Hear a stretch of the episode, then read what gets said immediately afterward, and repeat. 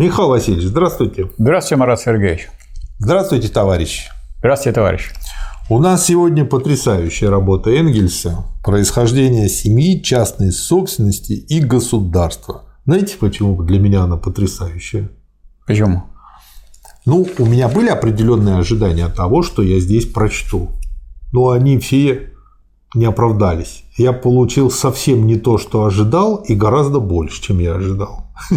То есть, как бы вот это меня больше всего удивило. А я тоже могу сказать, что меня, так сказать, привлекает в этой работе, что в одной работе, сравнительно небольшой, изложена вся история человечества с, материалистических, с историко-материалистических позиций. Вот. Начиная с первобытно-общинного строя, кончая коммунизмом. Я, вы знаете, То есть, что я скажем, подумал? вот если это вот прочитать одну эту работу, ты уже станешь марксистом. Меняя обложку, учебник истории для старших классов, именно когда им нужно в целом уже все воспринять. Ну, это, это он и как вот учебник истории тоже. Но главное, что это ну, историческая историка или теоретика историческая книга. Потому что здесь и история, и теория вопросы одновременно идет. Да. Начинаем с предисловия к первому изданию. Что скажете, Михаил Васильевич? Скажу, что уже в предисловии к первому изданию 1884 года Энгельс говорит о том, что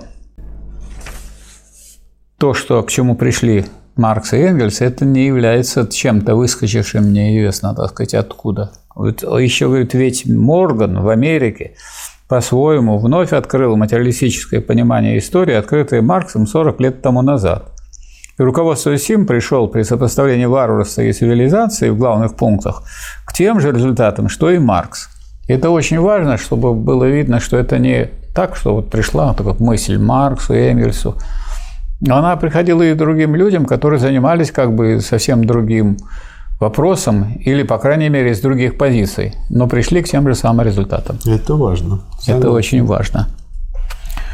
Дальше вот в следующем абзаце он пишет, что согласно материалистическому пониманию, определяющим моментом в истории является в конечном счете производство и воспроизводство непосредственной жизни. Но само оно опять-таки бывает двоякого рода.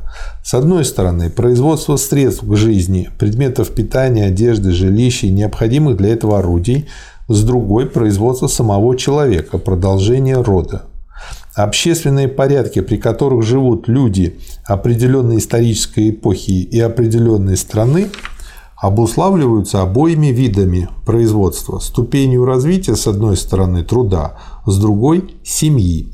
Чем меньше развит труд, чем более ограниченное количество его продуктов, а следовательно и богатство общества, тем сильнее проявляется зависимость общественного строя от родовых связей. Меж тем, в рамках этой основанной на родовых связях структуры общества все больше и больше развивается производительность труда, а вместе с ней частная собственность и обмен, имущественные различия, возможность пользоваться чужой рабочей силой и тем самым основа классовых противоречий новые социальные элементы, которые в течение поколений стараются приспособить старый общественный строй к новым условиям, пока, наконец, несовместимость того и другого не приводит к полному перевороту. Вот пара абзацев, а он, по сути дела... И всю историю человечества. Да. И самое главное, вот, ну, часто говорят, в чем особенность исторического материализма? Что, что в основе лежит производство. Чего? Вот Энгель говорит не только производство материальных благ, но и производство человека, потому что материя бывает в низших формах природная, Да. и в высшей форме человек. Так вот, производство надо брать и то, и другое, а не только материальное производство. В вашем издании, Михаил Васильевич, есть еще и предисловие к немецкому изданию. Что из него скажете? Там Энгельс подчеркивает, что род основанный на материнском праве, стал тем стержнем, вокруг которого вращается вся эта наука. Со времени его открытия стало понятно, в каком направлении и что следует изучать, и как нужно группировать полученные результаты. И дальше, вот дальше в этой книге потом показывается, как за материнским правом появилось право отцовское, и какую роль оно стало играть в истории, и как связано с собственностью и устройством общества. Да. Первый раздел – доисторические ступени культуры. Что скажете, Михаил Васильевич? Я скажу, что Энгельс был не первым человеком, который этот вопрос начал изучать.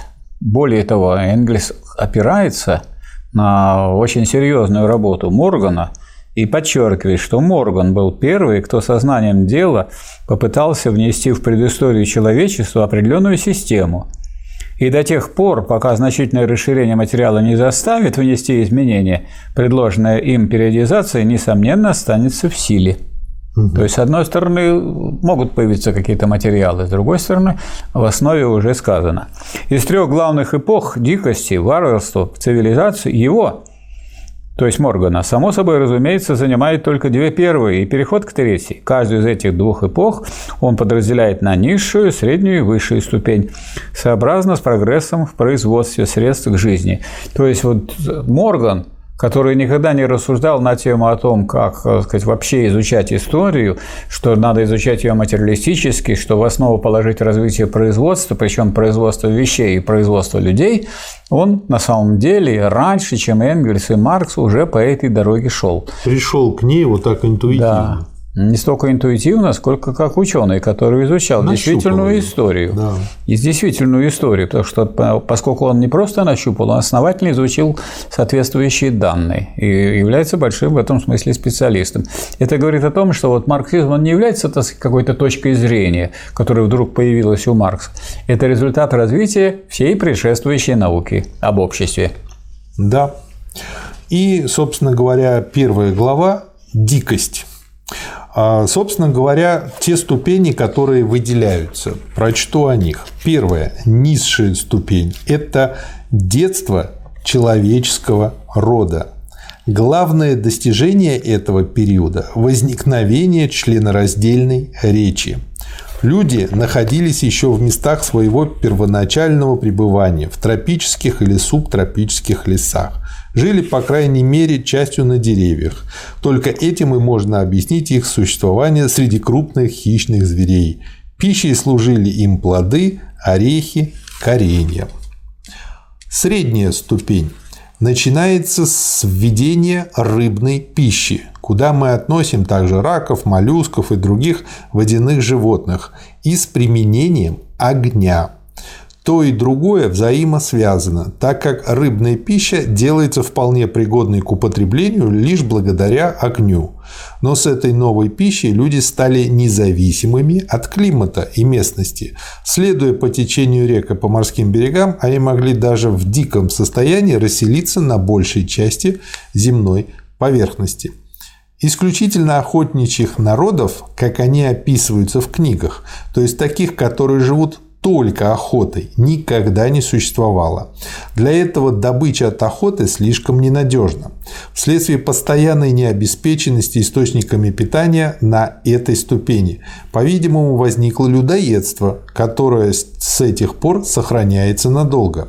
Австралийцы и многие полинезийцы теперь еще, имеется в виду в XIX веке, находятся на этой ступени дикости. Ну и третья, высшая ступень дикости – начинается с изобретения лука и стрел, благодаря которым дичь стала постоянной пищей, а охота – одной из обычных отраслей труда.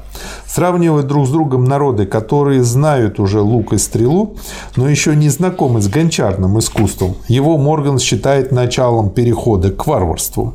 Мы действительно находим уже некоторые зачатки поселения деревнями, известную степень овладения производством средств существования, деревянные сосуды, утварь, ручное ткачество, то есть без ткацкого станка, из древесного волокна, плетеные корзины из лыка или камыша, шлифованные неолитические каменные орудия. Огонь и каменный топор обычно дают также возможность уже делать лодки из цельного дерева, а местами изготовлять бревные доски для постройки жилища. Для эпохи дикости лук и стрела были тем же, чем стал железный меч для варварства и огнестрельное оружие для цивилизации – решающим оружием. Следующая глава – варварство. Что скажете, Михаил Васильевич? Скажу, что у нас, когда говорят варварство, то мы это сравниваем это варварство с нынешней жизнью, и это, так сказать, как некое отрицательное э, суждение воспринимается. Дескать, ну, это тут варварство по сравнению с тем, что сейчас есть. Да. Но это только по сравнению с цивилизацией. А ведь варварство – это более высокая ступень, чем дикость. А в чем? С чего оно начинается? А с того, что начинали уже делать такие вещи, которые представляют собой не элементарную обработку природных каких-то предметов, а уже достаточно искусные. Вот говорится, что начинается с введения гончарного искусства. Это низшая ступень. Это низшая да. ступень. Можно угу. доказать, что во многих случаях, и, вероятно, повсюду, оно было обязано своим возникновением обмазыванию плетеных или деревянных сосудов глиной с целью сделать их огнеупорными. При этом скоро нашли, что формованная глина служит этой цели и без внутреннего сосуда. И вот дальше, когда мы так сказать, начинаем это раскопки, и мы обнаруживаем эти предметы этого гончарного искусства, потому что они вечные. Потому что раз она, глина обожжена, она представляет собой очень, так сказать, нейтральный э, элемент, который не разлагается. И поэтому мы э, благодаря изучению Э, того материала, который представлен различной посудой, можем сказать, что там была за жизнь, что люди умели делать. И вот добавлю, вот что очень точно подмечает Энгельс дальше. Но с наступлением варварства мы достигли такой ступени, когда приобретает значение различие в природных условиях обоих великих материков. Характерным моментом периода варварства является приручение и разведение животных и возделывание растений. И вот смотрите дальше. Восточный материк, так называемый Старый Свет, обладал почти всеми поддающимися приручению животными и всеми пригодными для разведения видами злаков, кроме одного. Западный же материк, Америка, из всех поддающихся приручению млекопитающих только ламой, да и то лишь в одной части юга, а из всех культурных злаков только одним, но зато наилучшим – маисом. Вследствие этого различия в природных условиях население каждого полушария развивается с этих пор своим особым путем, и межевые знаки на границах отдельных ступеней развития становятся разными для каждого из обоих полушарий. Теперь средняя ступень. На Востоке начинается с привлечения домашних животных. На Западе ну то есть вот в Америке, с возделывания съедобных растений при помощи орошения и с употребления для построек адобов, высушенного на солнце кирпича сердца и камня. До завоевания Америки европейцами дальше вот этой средней ступени они нигде не пошли. То есть вот всем нам известные романы про индейцев, они как раз-таки про тех, кто дошли до высшей стадии средней ступени. Да. Образование стад вело к пастушеской жизни в пригородных, в пригодных для этого местах. У семитов на травянистых равнинах вдоль Ефрата и Тигра, у арийцев на подобных же равнинах Индии, а также вдоль Оксуса и Яксарта, Дона и Днепра. Обильному мясному и молочному питанию арийцев и семитов на нашем континенте и особенно благоприятному влиянию его на развитие детей следует, быть может, приписать более успешное развитие обеих этих рас. На этой ступени людоедство постепенно исчезает и сохраняется лишь как религиозный акт или что здесь почти равносильно, как колдовской обряд. Следующая, высшая ступень начинается с плавки железной руды и переходит в цивилизацию в результате изобретения буквенного письма и применения его для записывания словесного творчества. То есть тогда появилась речь членораздельная, а теперь уже и буквенное письмо. Эта ступень, самостоятельно пройденная, как уже сказано, лишь в восточном полушарии, более богата успехами в области производства, чем все предыдущие ступени вместе взятые. Ну и дальше он, собственно говоря, приводит примеры. Ну, например, полный рассвет высшей ступени варварства выступает перед нами в поэмах Гомера, особенно в Илиаде. Сейчас бы обыватель не скажет, что вот варварство было Гомер, написал Илиаду. Ну, то есть, как бы, ну, бытовое понимание этого слова, да. Но Что не такие цивилизованные, как мы, но и мы не такие цивилизованные, как Гомер. Да. Набросанная здесь мной по Моргану картина развития человечества через ступени дикости и варварства к истокам цивилизации уже достаточно богата чертами новыми и, что еще важнее, неоспоримыми, так как они взяты непосредственно из производства. То есть это вот как бы то есть эту Основа. линию, да, методологическую, вот очень последовательно Энгельс проводит. И если вы будете рассматривать, изучать производство, вы поймете, как развивалось общество. Вот это мне тоже понравилось в этой работе. Э, тут сразу виден ствол на котором, из которого все, все ветки растут. все выводы, да. да. Что скажете, Михаил Васильевич? Вот э, Энгельс, как не только ученый, но и как методист хороший, подытоживает, чтобы мы не забыли, что вот как отличаются эти периоды. Дикость – период преимущественно присвоения готовых продуктов природы. Если вы ходите в лес за грибами сегодня, то вы, как да. говорится, сказать, вот это делали дикари тоже так же хорошо, как грибники и ягодники. Да. Искусственно созданные человеком продукты служат главным образом вспомогательными орудиями такого присвоения. Ну как, вот сплел себе, так сказать, кошелку, так или корзинку. Чтобы легче собирать было. Корзинку и складывай. Это, так да. сказать, вот то, что мог сделать человек дик... периода дикости. Варварство – период введения скотоводства и земледелия, то есть значительное разделение труда. Одни земледелием, другие скотоводством. Период овладения методами увеличения производства продуктов с помощью человеческой деятельности. То есть, когда пошел процесс сказать, развития средств производства и такой процесс, который который вводит толкал, специализацию. вводит специализацию и становится постоянным процессом. Это не, не эпизодически, не иногда кое-что, а это систематически делается. Да. И, наконец, цивилизация, период овладения дальнейшей обработкой продуктов природы, период промышленности в собственном смысле этого слова и искусства. Да. Следующий большой раздел. То есть, вот получается, в первом разделе мы получили да. очень хорошее введение, систематизацию и обзор по возникновению цивилизации. Второй раздел – семья. Обозначение родства у тамилов Южной Индии и у иракезов племени Сенека в штате Нью-Йорк одинаковы еще и теперь более чем для 200 различных родственных отношений. Ужас, Господи. То есть не нужно воспринимать то, что здесь называется варварством, как что-то примитивное. То есть это просто обозначение этапа развития общества. Как же это объяснить? Система, общераспространенная в Америке, существующая также в Азии, у народов совершенно другой расы, часто встречающиеся в более или менее видоизмененных формах повсюду в Африке и Австралии. Такая система требует исторического объяснения. То есть и Морган, и Энгельс, и другие исследователи обнаружили очень много похожего в разных таких системах, в разных местах. И вроде бы исторически эти народы не особенно контактировали. От нее нельзя отделаться одними словами, как это попытался сделать, например, Мак Леннон.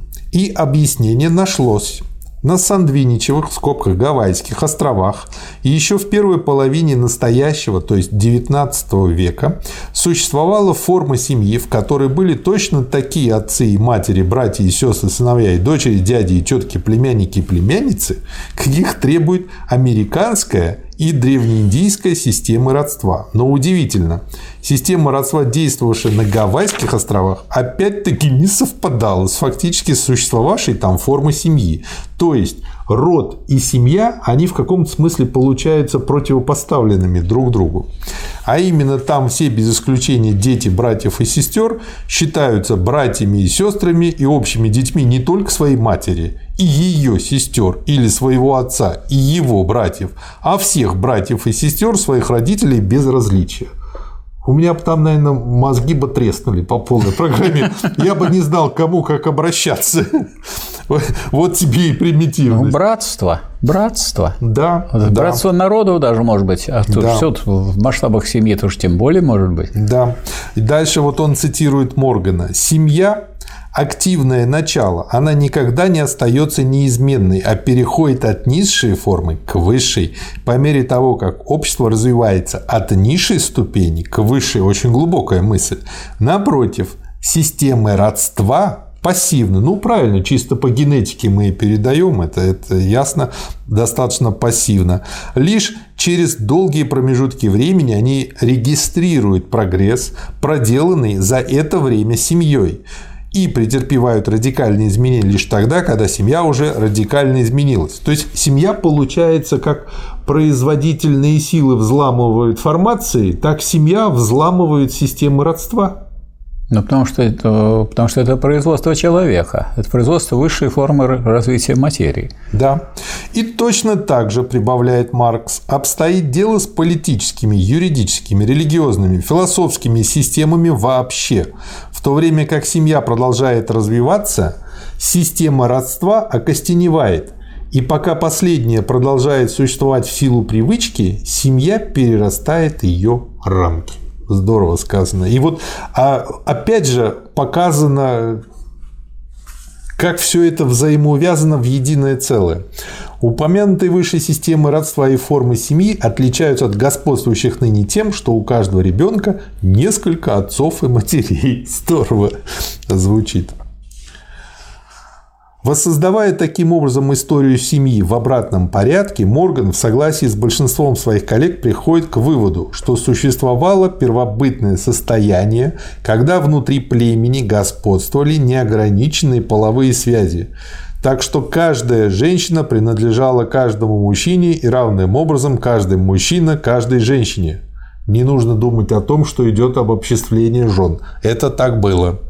О таком первобытном состоянии говорили еще начиная с прошлого века, но ограничивались общими фразами. Лишь Баховин и в этом одна из его крупных заслуг отнесся серьезно к этому вопросу и стал искать следы этого состояния в исторических и религиозных преданиях. Мы знаем теперь, что эти найденные им следы возвращают нас вовсе не к общественной ступени неупорядоченных половых отношений, а к гораздо более поздней форме – групповому браку. Через несколько страниц. Стадо и семья у высших животных не дополняют одно другое, а противоположны друг другу. Эспинос это хорошо показывает, как ревность самцов в период течки ослабляет сплоченность стада или временно разрушает ее. Ну и дальше он тут приводит некоторые примеры. Отсюда видно, что хотя сообщества животных и имеют известную ценность для ретроспективных умозаключений относительно сообществ людей, но эта ценность только негативная, то есть как я понимаю, анализировать развитие человеческого общества по развитию общества у животных, сообщества у животных, это, в общем-то, неблагодарная задача. Нельзя, потому что животные отличаются, другие животные отличаются от общественного животного тем, что они не ведут производство. Да, да. Они производят только самих себя а материального производства не ведут. Да. А человек производит и материальные вещи, и себя. Да. И то, и другое. У высших позвоночных животных известны, насколько мы знаем, лишь две формы семьи – многоженство и сожительство отдельными парами. В обоих случаях допускается лишь один взрослый самец, лишь один супруг. Ревность самца, одновременно скрепляющая и ограничивающая семью животных, приводит ее в противоречие со стадом. Из-за ревности, из-за этой ревности стадо, более высокая форма общения в одних случаях прекращает свое существование, в других – утрачивает сплоченность или распадается на время течки. Ну и дальше. Пока не было открыто, что такое кровосмешение, А это открытие, и при том в высшей степени ценное. Половая связь между родителями и детьми могла вызывать не больше отвращения, чем между другими лицами, принадлежащими к разным поколениям. А это ведь и теперь случается в самых филистерских странах, не возбуждая большого ужаса. Даже старые девы в возрасте за 60 лет, если они достаточно богаты, выходят иногда замуж за молодых мужчин лет 30.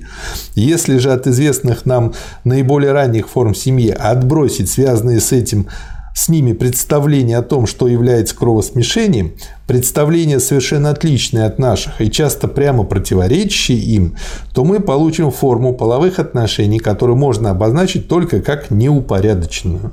Неупорядоченную постольку, поскольку еще не существовало ограничений, установленных впоследствии обычаем.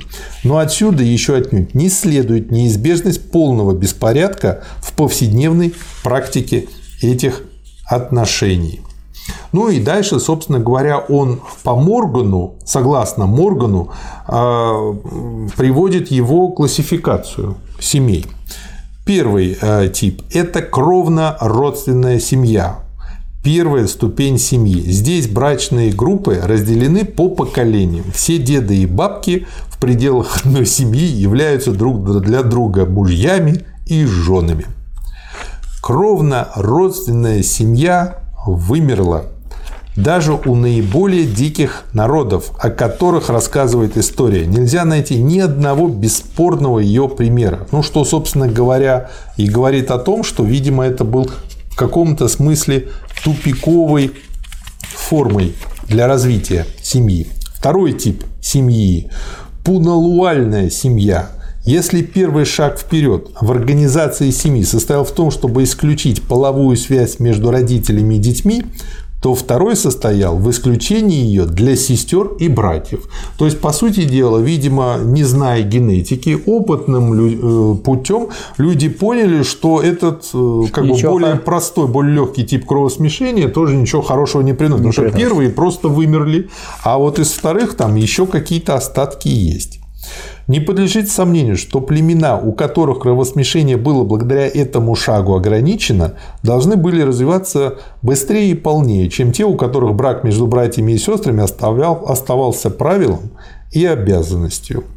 Как только возникло представление о непозволительности половой связи между детьми одной матери, это должно было сказаться при дроблении старых и при основании новых домашних общин – Ряд или несколько рядов сестер становились ядром одной общины, их единоутробные братья – ядром другой. Таким или подобным путем из крово кровно-родственной семьи произошла форма семьи, названная Морганом пуналуальной. Странное название такое, с чего он его взял. Непонятно. Но еще не парная. Но еще не парная. Непосредственно из пуналуальной семьи, по-видимому, возник в громадном большинстве случаев институт рода. Вот почему она для нас важна. При всех формах групповой семьи неизвестно, кто отец ребенка. Так это и сейчас, сейчас неизвестно. Но известно, кто его мать. Вот смотрите, опять же, вот чем мне это хорошо, мне нравится материализм. То, что он находит очень простые, понятные и твердо стоящие на ногах объяснения. Ну да, вот нету генетики, сразу понятно, что мать мы точно знаем, кто. Кто родил. И не только он находит, а уже Морган находит, а да. Энгельс это подхватывает и развивает. Да. Если она и называет всех детей общей семьи своими и несет по отношению к ним материнские обязанности, то она все же отличает своих родных детей от остальных. Да, очевидно. Отсюда ясно, что раз существует групповой брак, то происхождение может быть установлено лишь с материнской стороны, а потому признается только женская линия. То есть он показывает материальные основы матриархата. Так действительно бывает у всех диких народов и у всех народов, стоящих на низшей ступени варварства. И вторая крупная заслуга Баховина состоит в том, что он первый это открыл. С установлением запрета половых связей между всеми братьями и сестрами, также между самыми отдаленными родственными э, родственниками боковых линий с материнской стороны, указанная группа превратилась в род, то есть конституировалась как твердо установленный круг кровных родственников по женской линии. Вот просто обалденное обоснование. А, третье уже. Парная семья. Известное соединение отдельных пар на более или менее продолжительный срок имело место уже в условиях группового брака или еще раньше. Мужчина имел главную жену, едва ли можно сказать любимую жену среди многих жен, и он был для нее главным мужем среди других мужей. Так мы находим, что у иракезов и большинства других стоящих на низшей ступени варварства индейцев брак воспрещен между всеми родственниками, которых насчитывает их система, и таковых несколько сот видов. Ужас. При такой растущей запутанности брачных запретов групповые браки становились все более и более невозможными. Они вытеснились парной семьей. То есть он и показывает, ну, как сейчас любят говорить, механизм, благодаря которому произошел переход к парной семье, а не Отбор. потому что кому-то пришло в голову гений, он сказал, вот, мужики, я тут за пивом придумал совсем уникальную вещь. Человечество поняло, что сказать, э, браки родственников ничего хорошего не дают. Да. Уже из этого видно, как мало общего с возникновением единобрачия имела индивидуальная половая любовь в современном смысле этого слова. То есть, а, мне очень нравится короткое замечание, но он так смачно проходится по всем этим литературным произведениям, которыми пытаются объяснить нашу эволюцию общественную и семейную. Что добавите к этому, Михаил Васильевич? Ну, я думаю, что нам всем это очень интересно, потому что то, что мы сейчас наблюдаем, это просто берется как факт. А здесь показано все в развитии. А когда вы понимаете все в развитии, то тогда вы это воспринимаете уже научно и навсегда. Потому да. что вы можете думать о дальнейшем развитии, но вы понимаете, как мы к этому пришли. Да. И вот э, я хотел бы обратить внимание что э, Энгельс подчеркивает, что вот появление парной семьи, с одной стороны, оно является неизбежным результатом этого процесса, который да. вы сейчас обрисовали. А с другой стороны, она сначала, когда появилась парная семья, была довольно слабой, как угу. все новое. Парная семья сама по себе слишком слабая и слишком неустойчивая, чтобы вызвать потребность в собственном домашнем хозяйстве – Угу. То есть семья есть, но как бы, а домашнее хозяйство еще ведется всеми совместно. Да. Или только желание обзавестись им отнюдь не упраздняют унаследованное от более раннего периода коммунистического домашнего хозяйства. Я хотел бы на это обратить внимание, что коммунистическое домашнее хозяйство – это предыстория человечества. Начинали мы, человечество начинало с коммунизма – а не так, что вот мы только придем к коммунизму. Вот коммунистическое домашнее хозяйство уже было. Другое дело, что потом появилось разделение труда, были разделения на классы, и даже столько много чего было, что люди это забыли и говорят о каком-то светлом будущем, хотя это да, тоже светлое прошлое. Ох, Михаил Васильевич, вот слушают нас сейчас, может быть, несколько феминисток, и они скажут, потом появились мужики, и все испортили. Нет. Коммунистическое домашнее хозяйство означает господство в доме женщин. Вот, и они говорят, давайте вернем взад так господство вот эти, женщин. Значит, эти феминистки – это коммунистки. В каком-то смысле, ну, в очень древнем смысле. В древнем смысле. Слова. Древние старые коммунистки. Ой, на слово старые они обидятся. Так же, как и то, что признавать родной можно лишь мать, при невозможности с уверенностью знать родного отца. Ну и сейчас иногда это бывает. Означает высокое уважение к женщинам, то есть к матерям. Да. Ну, феминистки должны это отметить, поддержать то, что Ну, им это понравится. Но я думаю, да. не понравится мысль, что придется много рожать. Ну, что делать? Это, так сказать, предназначение женщины. Потому что, как выяснилось, что она тоже занимается производством. Причем не производством вещей, как занимается, производством а людей. производством людей. А люди – это высшая форма существования материи, то есть самое высокое производство. То есть... А раз это самое высокое производство, это самое высокое положение женщин. То есть самая простая домохозяйка круче самого крутого программиста. Да, вот выходит так. Вот услышат люди и опять скажут, что ж мы так плохо о программистах говорим. Хорошо, это самого мы. крутого академика. Это мы. Ну что нам делать? Мы, вот мы берем и смотрим, Энгельс. что было в истории. И дело не в Энгельсе, потому что он, Энгельс говорит, может, это мы с Марксом так считаем. Копнул, а оказалось, что и такие люди, как Морган, никакой связи не имеющие, так сказать, с Марксом и с Энгельсом. Морган тоже очень умный ученый. Да, оказалось, вот умные люди пришли к умным, интересным Что дальше результатам. добавить? А дальше я хочу сказать, что Энгельс тут как раз подчеркивает вопрос уже не о парной семье, а о коммунистическом домашнем хозяйстве, что с коммунизма все начинается вот на следующей странице. Коммунистическое домашнее хозяйство, в котором все женщины или большинство их принадлежит к одному и тому же роду, тогда как мужчины принадлежат к различным родам, служит реальной основой того повсеместно распространенного в первобытную эпоху господства женщины. Да, Так и что- открытие, которое составляет третью заслугу. Бахофена, да. В дополнение замечу еще, что сообщение путешественников и миссионеров относительно того, что женщины у диких и варварских народов обременены чрезмерной работой, отнюдь не противоречит сказанному. Да, как говорится, чтобы быть главным или главной или основной Это не означает, что быть в главным семье, бездельником. да, это значит, надо много трудиться, и действительно, женщина – это труженики, труженицы, Да, безусловно. Дама эпохи цивилизации, окруженная кажущимся почтением и чуждой всякому действительному труду, занимает бесконечно более низкое общественное положение, чем выполняющая тяжелый труд женщина эпохи варварства, которая считалась у своего народа действительной дамой. Вот какое интересное открытие делает Энгельс. Да, леди, фроя, фрау И поэтому равно коммунисты госпожа. это те люди, если обращаться к нам, к этим женщинам, которых это те люди, которые хотят снова женщину поставить на такое высокое общественное положение, чтобы она, если она будет в труде, в общественном труде занимать высокое положение, она будет занимать высокое положение в семье. Ну и потом же мы же не, не только на такое положение ставим, мы еще и девушке весло даем, в случае чего, как по орудие менеджмента мужского.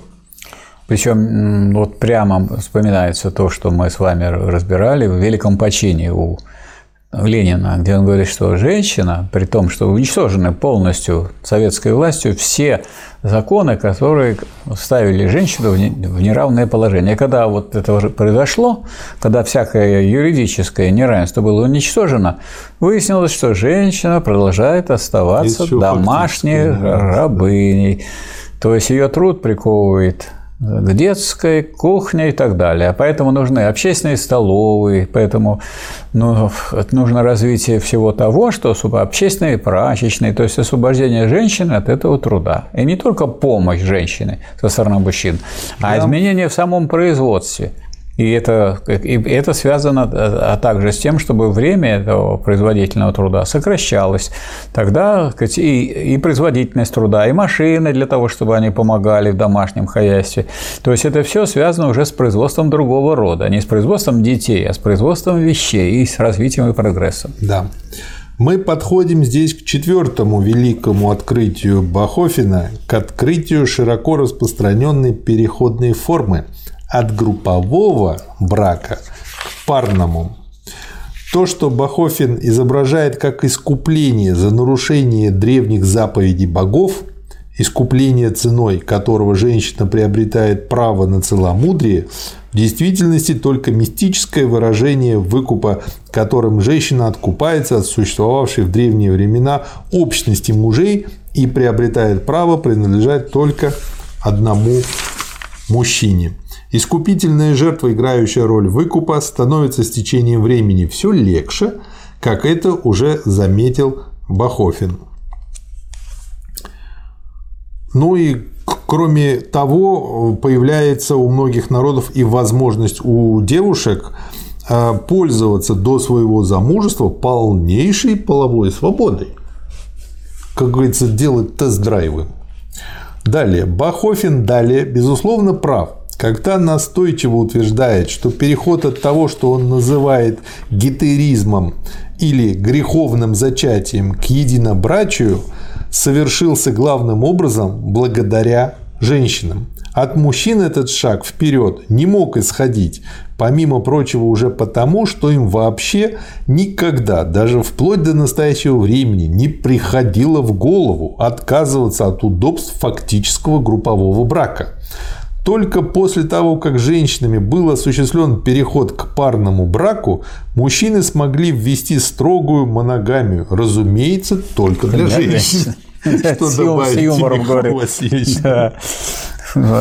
Ну вот Энгельс это все обрисовал и отмечает, что парная семья возникла на рубеже между дикостью и варварством. То есть вот к этой проблеме, проблеме семьи, тоже подходит э, Энгельс с точки зрения теории развития. То есть, когда она появилась, в связи с чем она появилась. И все время речь идет о производстве. А все время и о производстве детей, и о производстве, то есть людей, и о производстве материальных благ. Поэтому, так сказать, как раз мы рассматриваем движение этих эпох, вот мы можем ответить, что парная семья возникла на рубеже между дикостью и варварством. Это характерная форма семьи для эпохи варварства, так же как групповой брак для дикости, а монокамия для цивилизации. И если бы не начали действовать новые общественные, слово общественные выделены движущие силы, то не было бы никакого основания для возникновения из парного сожительства новой формы семьи. Но такие движущие силы вступили в да. действие. Но иначе обстояло дело в Старом Свете. Что скажете, Михаил Васильевич? Ну, в Старом Свете тут сразу появились еще некоторые проблемы. В Старом Свете появилась частная собственность. И вот когда появилась частная собственность, то она, конечно, наложила свою печать и на развитие семьи. Для того, чтобы сохранить эту частную собственность, но ну, необходимо уже и продлить ее, так сказать, и, так сказать, нужно было решать вопрос о том, а чье это. Вот, нужно было в семье это сохранить, то есть продлить на детей и так далее. И вот тут и появилась та парная семья, где главным уже считался мужчина, а не женщина. Но кому принадлежало это новое богатство, которое возникло в виде стад лошадей, верблюдов, ослов, крупного рогата скота, коз, овец, свиней и так далее, и другого имущества? Первоначально, безусловно, роду. Однако уже рано должна была развиться частная собственность на стада. И несомненно далее, что на пороге достоверной истории мы уже всюду находим стада, как обособленную собственность глав семей.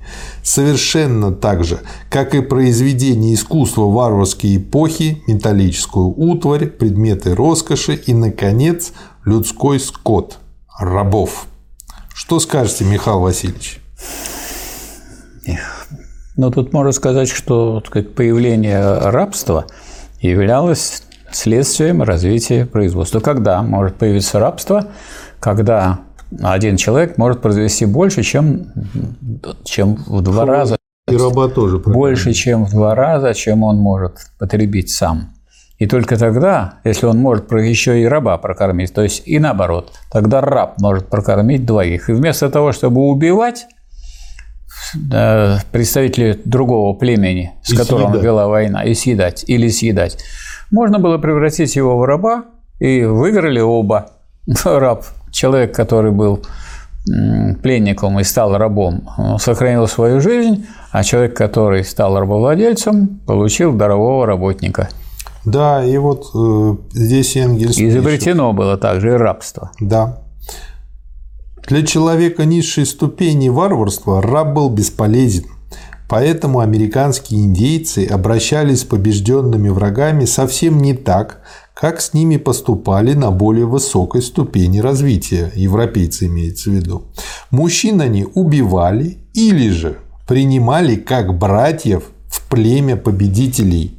Женщин они брали в жены или иным способом также принимали вместе с их уцелевшими детьми в состав своего племени.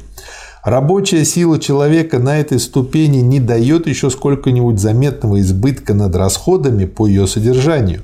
С введением скотоводства, обработки металлов, качества и, наконец, полеводства положение изменилось. Согласно материнскому праву, следовательно, до тех пор, пока происхождение считалось только по женской линии, а также в соответствии с первоначальным порядком наследования в роде, умершему члену рода наследовали его сородичи. После смерти владельца стад его стада должны были переходить прежде всего к его братьям и сестрам и к детям его сестер, или же к потомкам сестер его матери. Его же собственные дети оказывались лишенными наследства. Таким образом, по мере того, как богатства росли, они, с одной стороны, давали мужу более влиятельное положение в семье, чем жене, и с другой стороны, порождали стремление использовать это упрочившееся положение для того, чтобы изменить традиционный порядок наследования в пользу его собственных детей. Это вот, собственно говоря, и подводит к тому, откуда постепенно взялась моногамия. Достаточно было простого решения, что на будущее время потомство членов рода мужчин должно оставаться внутри него, тогда как потомство женщин должно исключаться из него, из рода, и переходить в род своего отца. Этим отменялось определение происхождения по женской и право наследования по материнской линии, и вводилось определение происхождения по мужской и право наследования по отцовской линии. Но что, что такая революция произошла, более чем достаточно доказано сведениями из многочисленных следах материнского права, в особенности собранными Баховином. Как легко она совершается, мы видим на примере целого ряда индейских племен, где она произошла только недавно и еще происходит отчасти под влиянием растущего богатства и изменившегося образа жизни. Неспровержение материнского права было всемирно-историческим поражением женского пола. Первый результат установившегося таким образом единовластия мужчин обнаруживается в возникающей теперь промежуточной форме патриархальной семье. То есть эта вот промежуточная форма потом приводит нас к моногамии. Что добавите, Михаил Васильевич? Ну вот про эту промежуточную форму, патриархальную семью, Энгельс, когда говорит, он подчеркивает, что это не такая семья, в которой есть только родственники, а сюда включаются и рабы. И вот тут вот соединяется то производство, которое было, которое было связано все-таки с тем, что производство, что семья ведет и материальное производство, в том числе или прежде всего скотоводство. Поэтому посмотрите, кто туда включается. Значит, э, это организация известного числа лиц – свободных и несвободных, в семью, подчиненную отцовской власти главы семьи. В семье семитского типа этот глава семьи живет в многоженстве, несвободно имеет жену и детей, а цель всей организации – несвободный, то есть рабы – угу. имеет семью, жену и детей. А цель всей организации состоит в уходе за стадами в пределах определенной территории. Вот так сплелись, так сказать, такие да. два явления, как производство, э, производство общественное и производство людей. Да. И мне очень понравилось, откуда слова произошли. Я вот себе подчеркнул. Famulus значит домашний раб. А да. А фамилия – это совокупность принадлежащих одному человеку рабов. Да. То есть торговая сеть фамилия да, как сейчас. Вот кто работает? Все рабы. Да. Здорово. Маркс к этому добавляет. Современная семья содержит в зародыше не только рабство, сервитус, но и крепостничество, так как она с самого начала связана с земледельческими повинностями. Она содержит в миниатюре все те противоречия, которые позднее широко развиваются в обществе и в его государстве. Такая форма семьи означает переход от парного брака к моногамии, чтобы обеспечить верность жены, а следовательно и происхождение детей от определенного отца, жена отдается под безусловную власть мужа. Если он ее убивает, он только осуществляет свое право. Что добавить, Михаил Васильевич? Ну вот я думаю, тут такой пункт, когда люди должны для себя решить, они, так сказать, будут за коммунистическое общество, в котором и мужчина, и женщина имеют равные права, и каждый является свободным. Или за вот ту самую семью, в которой есть домашняя рабыня Ос- и есть хозяин. Вот любители патриархальных условий. Да, в эти патриархальные условия связаны, подробно. как говорится, с рабством. И если нет прямо рабов, то жена превращается в рабыню. Да, да. Дальше э, тут он цитирует южнославянскую задругу. Да. Я вижу, вы тоже отметили. Я тоже это. Что скажете, Михаил Васильевич? А вот он обращает внимание, что вот тут как раз и связь с общественной собственностью. Южнославянская задруга предполагала, что многие, все они живут вместе одним двором, сообща обрабатывают свои поля, питаются и одеваются из общих запасов и сообща владеют излишком дохода. Община находится под высшим управлением домохозяина, которое представляет ее перед внешним миром. Как мы с вами разбирали вопрос о коллективизации, и в период коллективизации вдруг многие наши крестьяне решили, что они будут делать коммуну примерно по такому типу.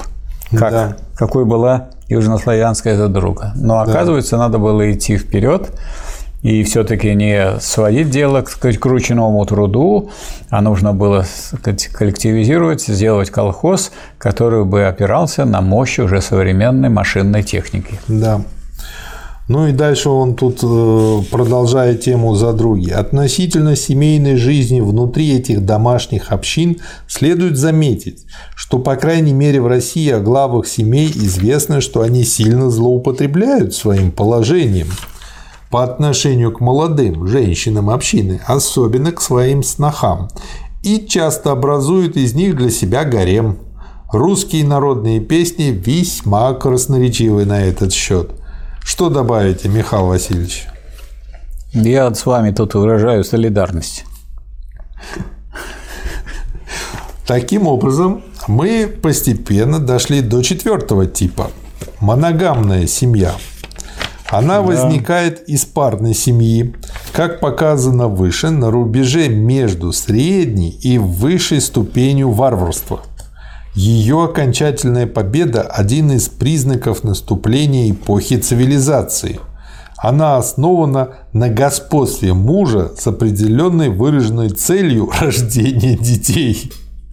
Что скажете, Михаил Васильевич? Нет, тут это рано закончили. С определенно выраженной целью рождения детей, происхождение которых от определенного отца не подлежит сомнению. Потому что главная теперь забота была не о семье, не о любви. А разгонять а, конкурентов. А разгонять конкурентов и обеспечивать продление частной собственности, чтобы эта самая линия накопления богатства не прерывалась. Поэтому нужно точно знать, что это вот мой сын, он потом станет хозяином, у него будет жена, тогда, так сказать, он сказать, будет участвовать в рождении детей, и вот внук тоже будет хозяином и так далее, и частная собственность будет сохраняться и умножаться. Поэтому господство, так сказать, мужчины в семье тесным образом, самым тесным образом связано с частной собственностью. Ну, то есть нельзя э, получить нам ситуацию, чтобы было господство, но не было частной собственности, потому что они как две стороны одной да, медали. Это, это, так сказать, и исторически, и логически связано. Да, да, согласен. Именно существование рабства, а рядом с моногамией, наличие молодых красивых рабынь, находящихся в полном распоряжении мужчины, придало моногамии с самого начала ее специфический характер, сделав ее моногамией только для женщины, но не для мужчины. Такой характер она сохраняет и в настоящее время. Время при капитализме, мы можем сказать, потому да. что было такое время, когда ну, в 19 на дворе веке был капитализм. Да. Что добавить? Я вижу, вы отметили, Михаил Васильевич. Я хочу добавить, что вот эта вот моногамия была первой формой семьи, в основе которой лежали не естественные, а экономические условия. Угу. Энгельс подчеркивает, что именно победа частной собственности над первоначальной, стихийно сложившейся общей собственностью. А первоначально была общая собственность. Господство мужа в семье и рождение детей, которые были бы только от него и должны были наследовать его богатство, такова была исключительная цель единобрачия, откровенно проглашенная греками. Таким образом, Единобрачие появляется в истории отнюдь не в качестве основанной на согласии союза между мужчиной и женщиной, и еще меньше в качестве высшей формы этого союза. Напротив, оно появляется как порабощение одного пола другим, как провозглашение неведомого до тех пор во всей предшествующей истории противоречия между полами. В одной старой не напечатанной рукописи 1846 года, принадлежащей Марксу и мне, я нахожу следующее. Первое разделение труда было между мужчиной и женщиной для производства детей. К этому я могу теперь добавить. Первая появляющаяся в истории противоположность классов совпадает с развитием антагонизма между мужем и женой при единобрачии. И первое классовое угнетение совпадает с порабощением женского пола мужским – Единобрачие было великим историческим прогрессом, но вместе с тем оно открывает наряду с рабством и частным богатством ту продолжающуюся до сих пор эпоху, когда всякий прогресс в то же время означает и относительный регресс, когда благосостояние и развитие одних осуществляется ценой страданий и подавления других. Единобрачие – это та клеточка цивилизованного общества, по которой мы уже можем изучать природу, вполне развившуюся внутри последнего противоположностей и противоречий. И мне он нравится, потом он добавляет, вместе с единобрачием появляются два неизменных, неиз, неизменных, ранее неизвестных характерных общественных типа. Постоянный любовник жены и муж-рогоносец. Да. И, наконец, как бы, чтобы разрешить это неразрешимое противоречие, код Наполеона ввел статью 312. А именно, отцом ребенка, зачатым во время брака, является муж, что мы и расхлебываем до сих пор. Таков угу. конечный результат трехтысячелетнего существования единобрачия – эта семья дает нам в миниатюре картину тех же противоположностей и противоречий, в которых движется общество, разделенное на классы во время наступления эпохи цивилизации, которые оно не способно ни разрешить, ни преодолеть. Вот, вот эти вот постоянные ассоциации между семьей и обществом просто здорово. Что добавите, Михаил Васильевич? Э, значит, не просто между семьей и обществом, а семьей и наличием в обществе классов или отсутствием их. То есть было время такое, когда не было классов, поэтому были свободные да. и очень уважаемые женщины, так сказать, матери. И будет такое общество, в котором будут также женщины очень высокостоящий и очень уважаемый. А вот если есть классовое общество, то, как пишет Энгельс, и в том и в другом случае брак обусловливается классовым положением сторон, и поэтому всегда бывает браком по расчету. Этот брак по расчету в обоих случаях довольно часто обращается в самую грубую проституцию, иногда обеих сторон – а гораздо чаще жены, которая отличается от обычной куртизанки только тем, что отдает свое тело не так, как наемная работница свой труд, оплачиваемый поштучно, а раз навсегда продает его в рабство.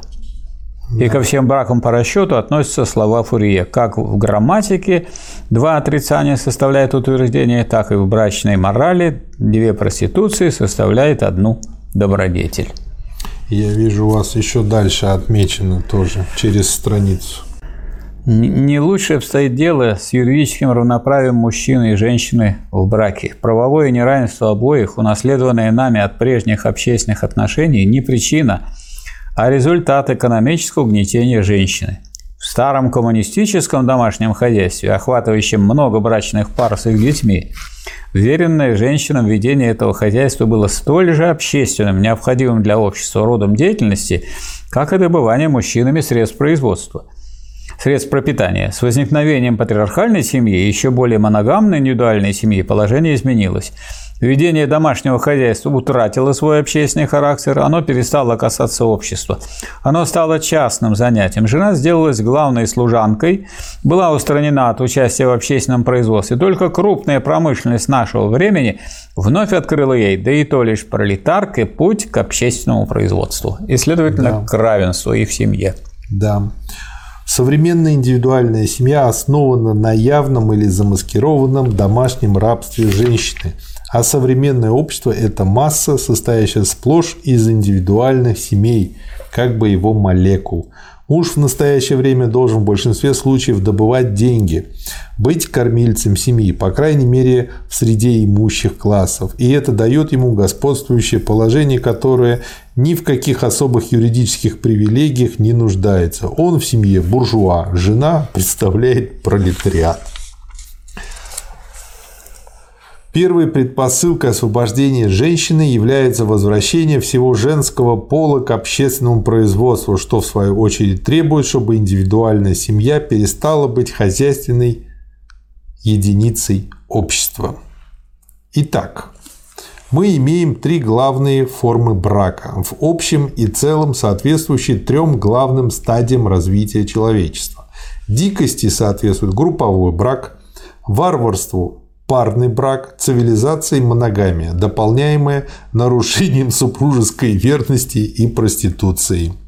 Как показало все наше изложение, своеобразие прогресса, который является в этой последовательной смене форм, заключается в том, что половой свободы, присущей групповому браку, все более и более лишаются женщины, но не мужчины. Что добавить, Михаил Васильевич?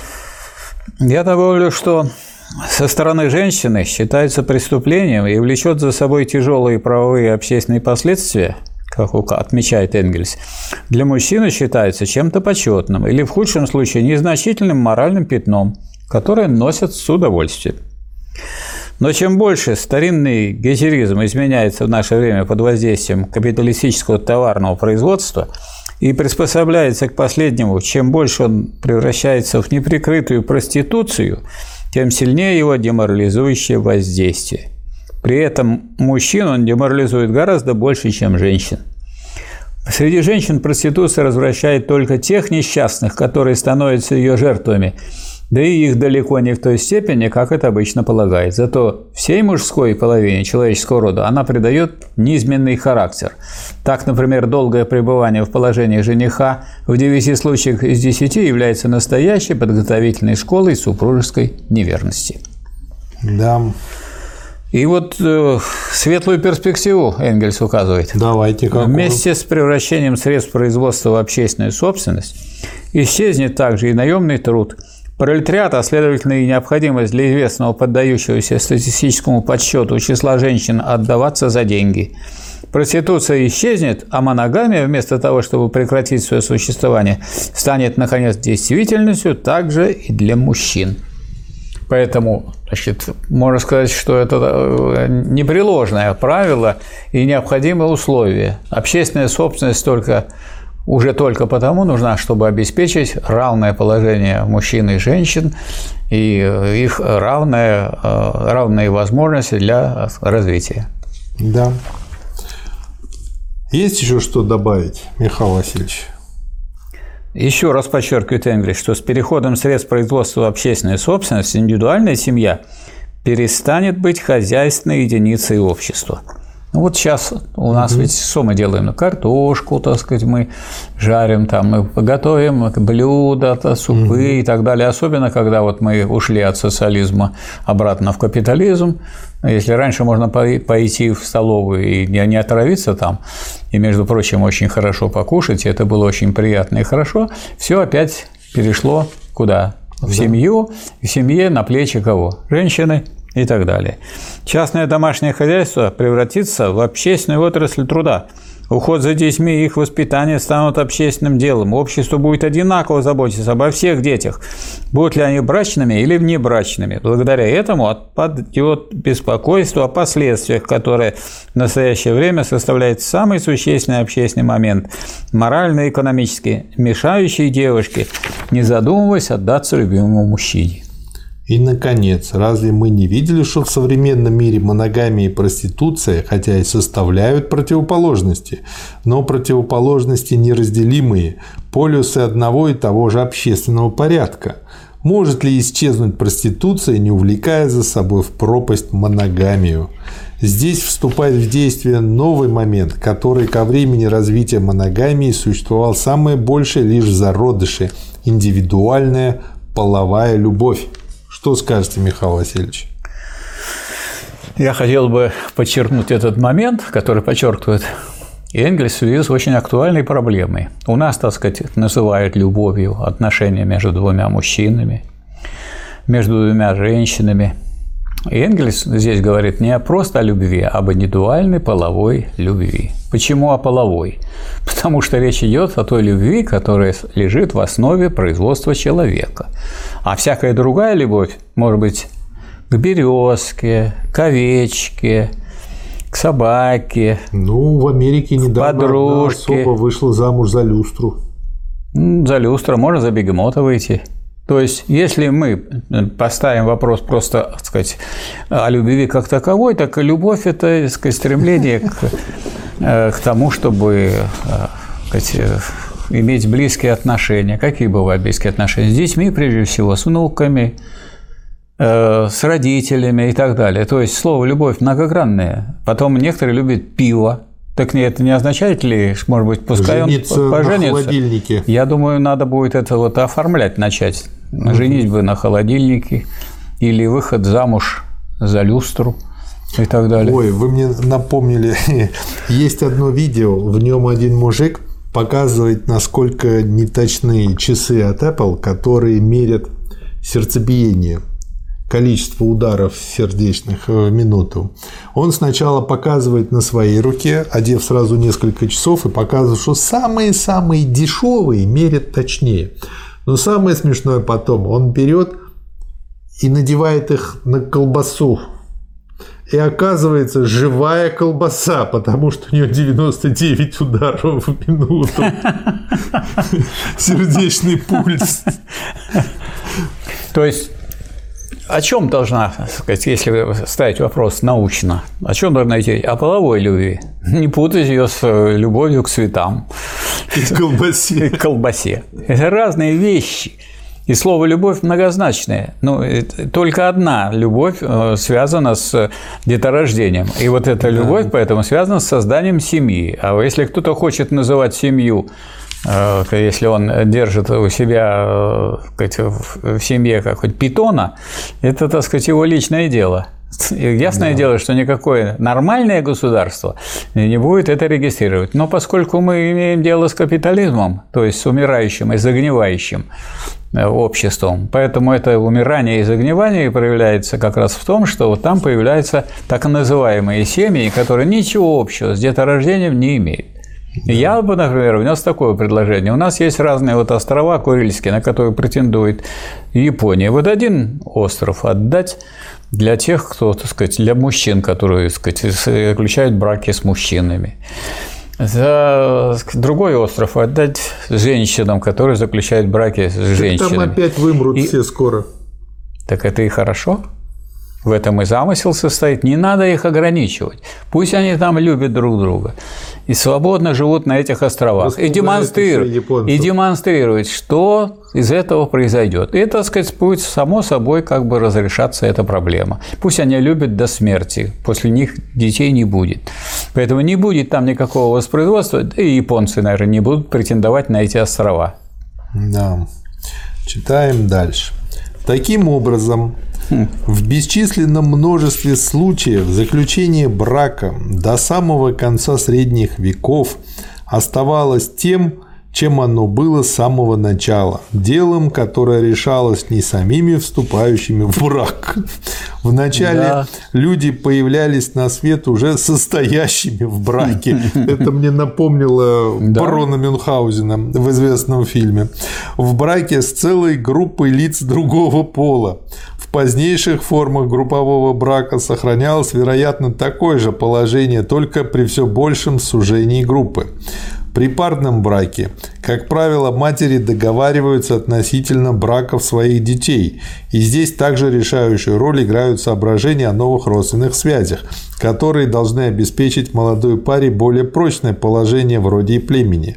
А когда с торжеством частной собственности над общей и с появлением заинтересованности в передаче имущества по наследству господствующее положение заняли отцовское право и моногамия, тогда заключение брака стало целиком зависеть от соображений экономического характера. Вот и вся любовь.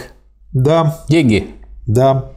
Форма брака дефис купли, вот здорово тоже пишет, исчезает, но по сути дела такой брак осуществляется во все возрастающих масштабах. Так что не только на женщину, но и на мужчину устанавливается цена. Это вот опять же вот пример диалектического мышления, что получается да. рабовладелец так же свободен, как и раб.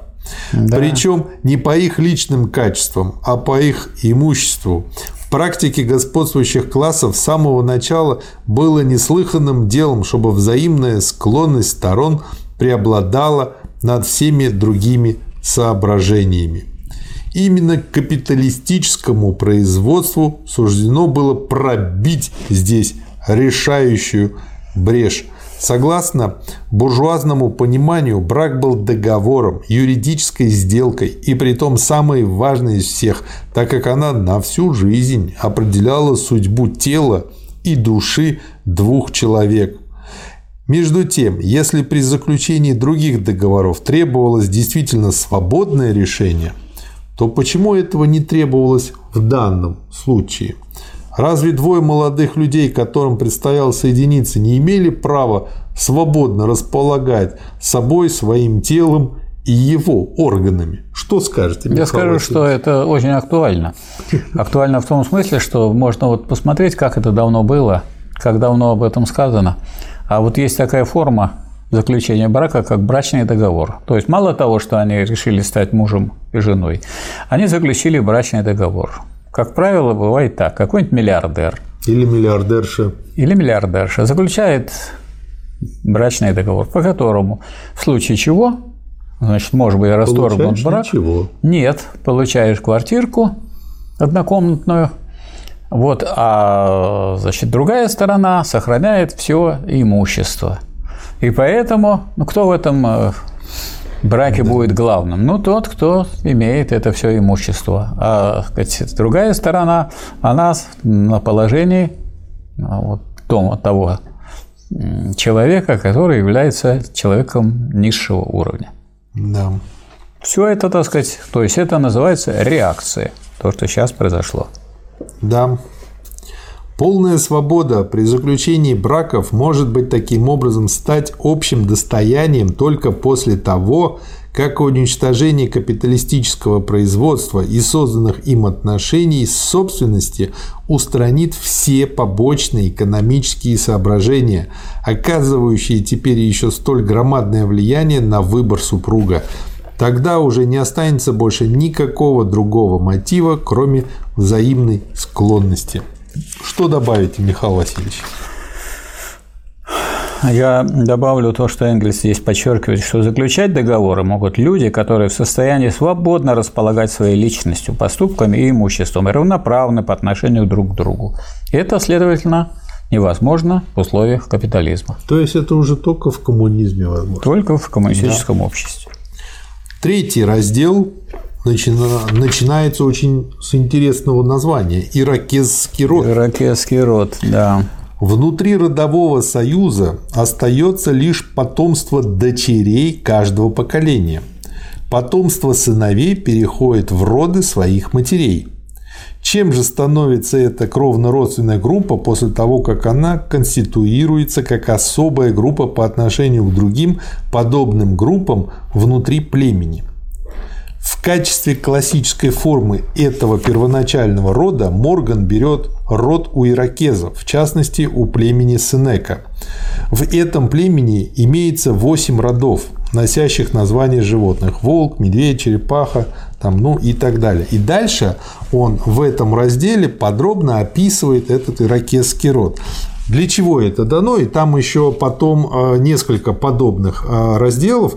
А он просто здесь, по сути дела, делает хороший конспект работы Моргана и работы других исследователей. Поэтому мы здесь пройдем так. Я предлагаю пройти достаточно конспективно. Да. Первое. Род выбирает своего сахема, старейшину для мирного времени, вождя, военного предводителя – Второе. Род по своему усмотрению смещает схемой военного вождя. Третье. Никто из членов рода не может вступать в брак внутри рода. Четвертое. Имущество умерших переходило к остальным членам рода. Оно должно было оставаться внутри рода. Пятое. Члены рода обязаны были оказывать друг другу помощь, защиту и особенно содействие при мщении за ущерб. Шестое. Род имеет определенные имена или группы имен. Седьмое. Род может усыновлять посторонних и таким путем принимать их в члены своего племени.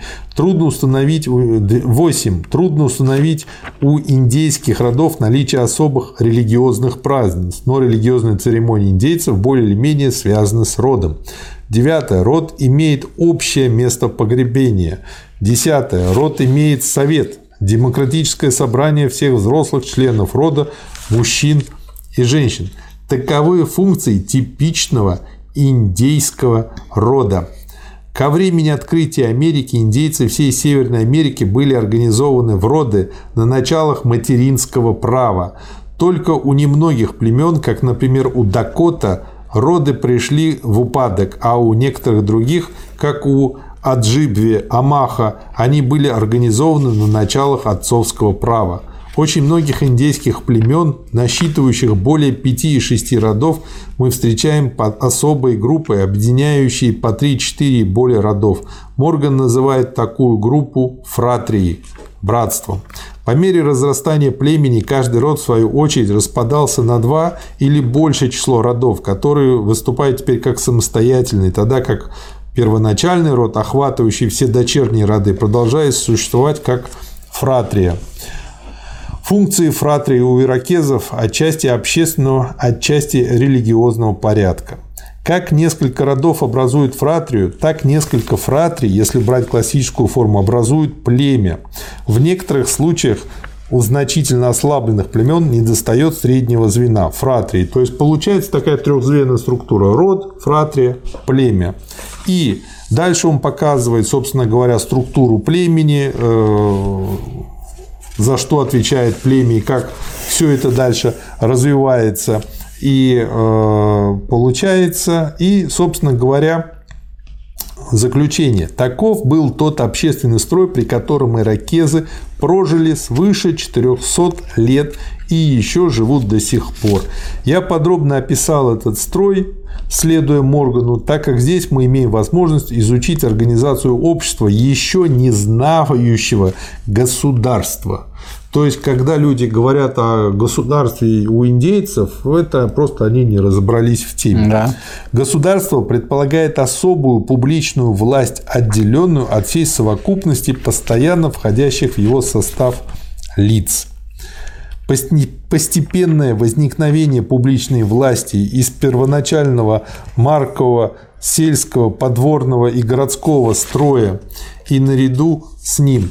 На примере североамериканских индейцев мы видим, как первоначальное единое племя постепенно распространяется по огромному материку, как племена, расчленяясь, превращаются в народы, в целые группы племен, как изменяются языки, становясь не только взаимно понятными, но и утрачивая почти всякий след первоначального единства, как наряду с этим внутри племен отдельные роды расчленяются на несколько родов, а старые материнские роды сохраняются в виде фратрий. Но мы видим также, что коль скоро основной общественной ячейкой является род, из него с почти непреодолимой необходимостью, ибо это вполне естественно, развивается вся система родов, фратрий и племени. Все три группы представляют различные степени кровного родства, причем каждая из них замкнута в себе и сама управляет своими делами, но служит также дополнением и для другой. Что скажете, Михаил? Я скажу, что здесь вот Энгельс, можно сказать, прославляет этот строй и показывает, что э, вот этот родовой строй имеет чудесную организацию, которая не из прошлого должна э, только э, изучаться и с взглядом назад, а должна браться и как некая перспектива, с учетом того, что вот было, была общественная собственность, была одна организация, потом частная собственность, другая организация. Надо взять те преимущества, которые дала частная собственность, развила производительные силы и вернуться к коммунистическому хозяйству, к коммунистическому обществу. И вот здесь в связи с этим Энгельс просто, а, можно сказать, расхваливает этот трудовой строй. И что за чудесная организация трудовой строй во всей его наивности и простоте? Без солдат, жандармов и полицейских, без дворян, королей, наместников, префектов или судей, без тюрем, без судебных процессов. Все идет своим установленным порядком. Всякие споры и распы разрешаются сообщать теми, кого они касаются, родом или племенем, или отдельными родами между собой – ну, я думаю, что если бы у нас не встречались, так сказать, вопросы частной собственности, они тоже могли бы так разрешаться. Но ведь тут же все время большие суммы денег, недвижимость и так далее, и поэтому они без судов, префектов и прочее, без тюрем решаться не могут. Лишь как самое крайнее, редко применяемое средство грозит кровная месть.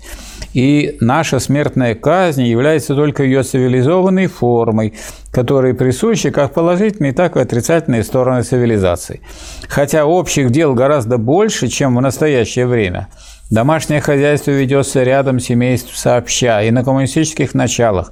Земля является собственностью всего племени.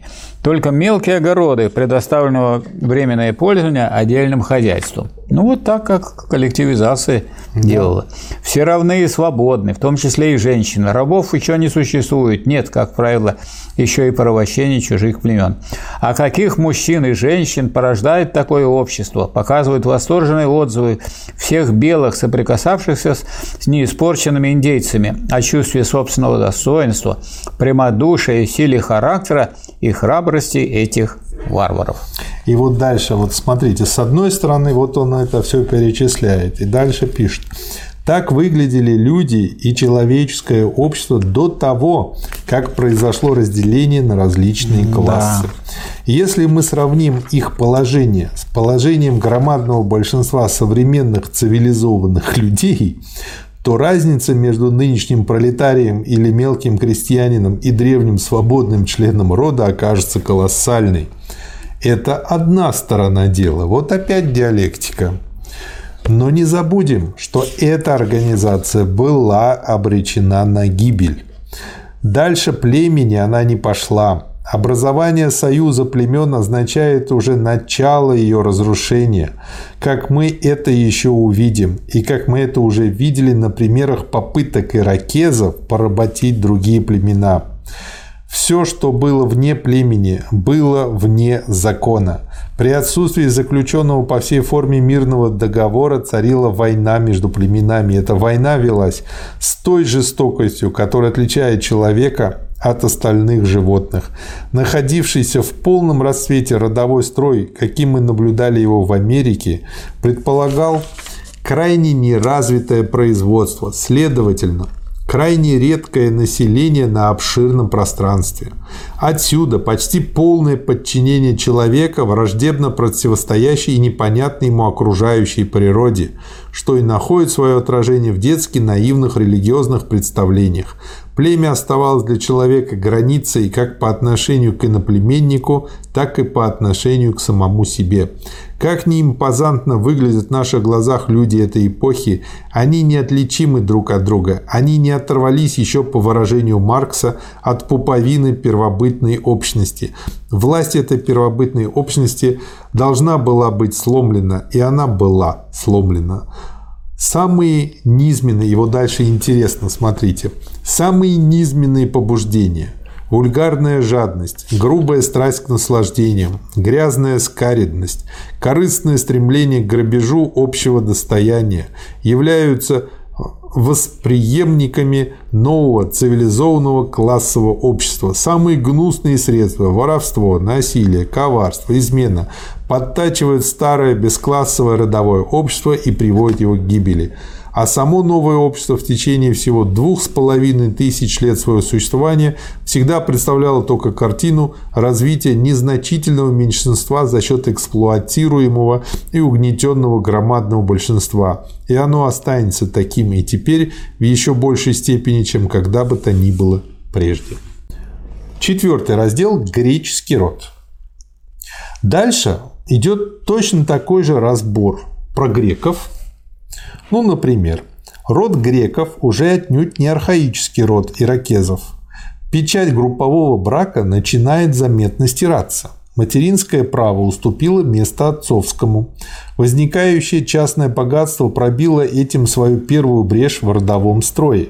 Вторая брешь была естественным следствием первой так как после введения отцовского права имущество богатой наследницы должно было бы при ее замужестве переходить к ее мужу, следовательно, в другой род, то была подорвана основа всего родового права и не только стали допускать, но и сделали для такого случая обязательным, чтобы девушка выходила замуж внутри своего рода в интересах сохранения за последним этого имущества.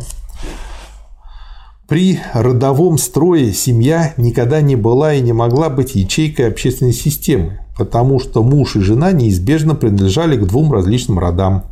Род целиком входил во фратрию, фратрия в племя, семья входила наполовину в род мужа и наполовину в род жены.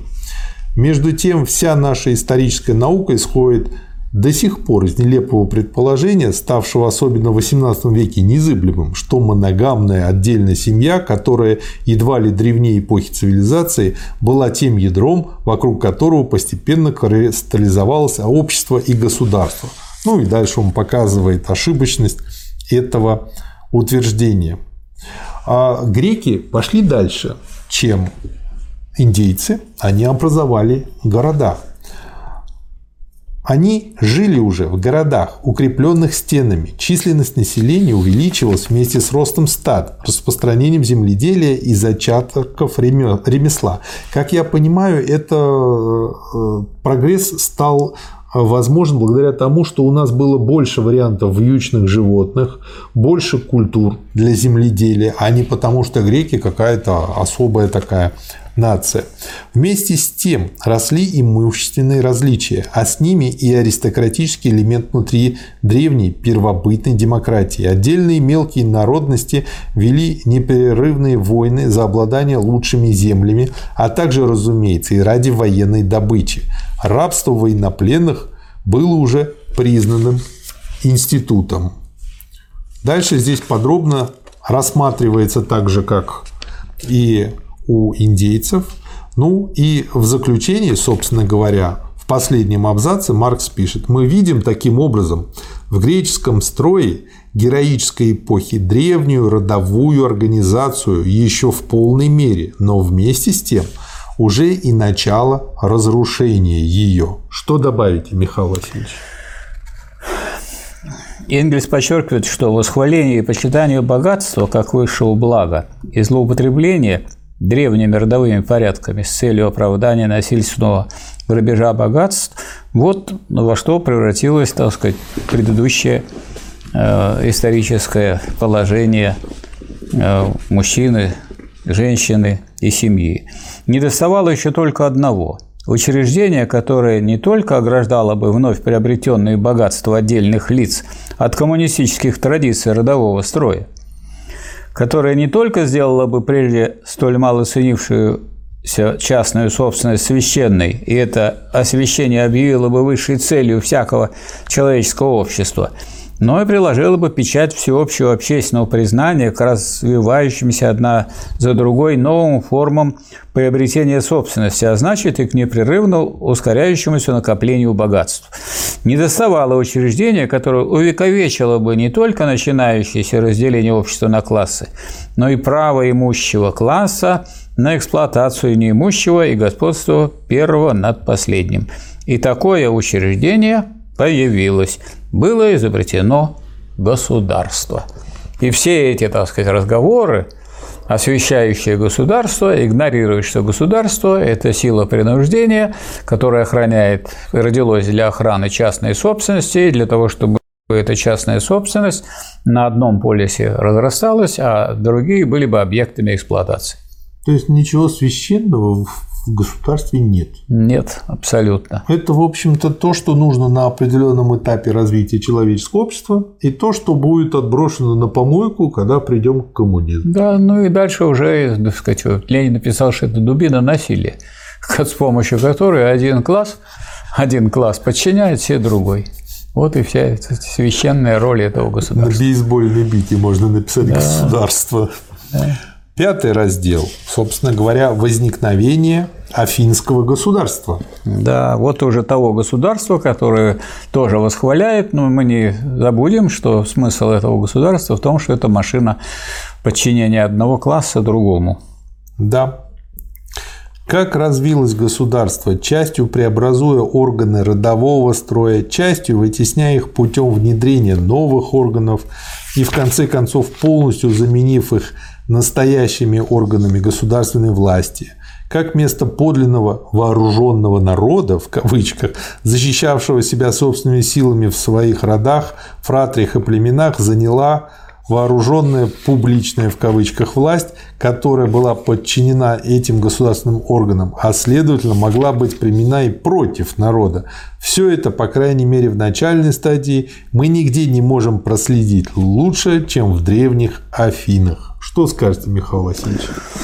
Я скажу, что Энгельс здесь э, снова э, связывает то, что относится к каким-то надстроечным явлениям, как государство, с тем, что связано с самим производством, с частной собственностью как э, это и свойственно сравнительно уже развитому к концу высшей ступени варварства товарному производству и соответствующему торговле товарами.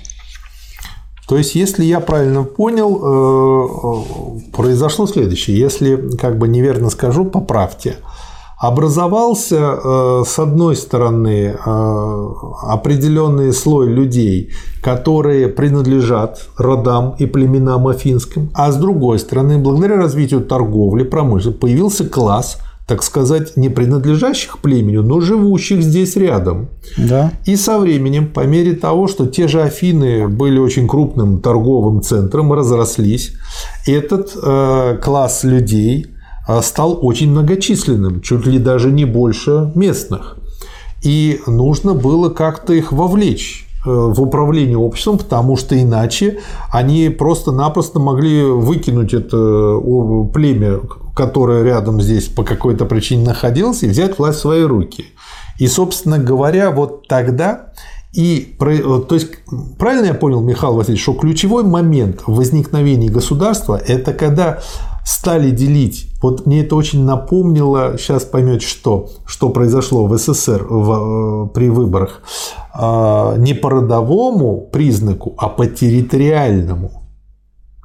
И вот это подмыло. И здесь получается очень много интересного. Это же объясняет, почему, когда выборы в Советы сделали по территориям, ведь это же коммунизм-то, а тут древний коммунизм, имеет много общего. И здесь точно так же древний коммунизм размыло вот это деление по территориальному признаку.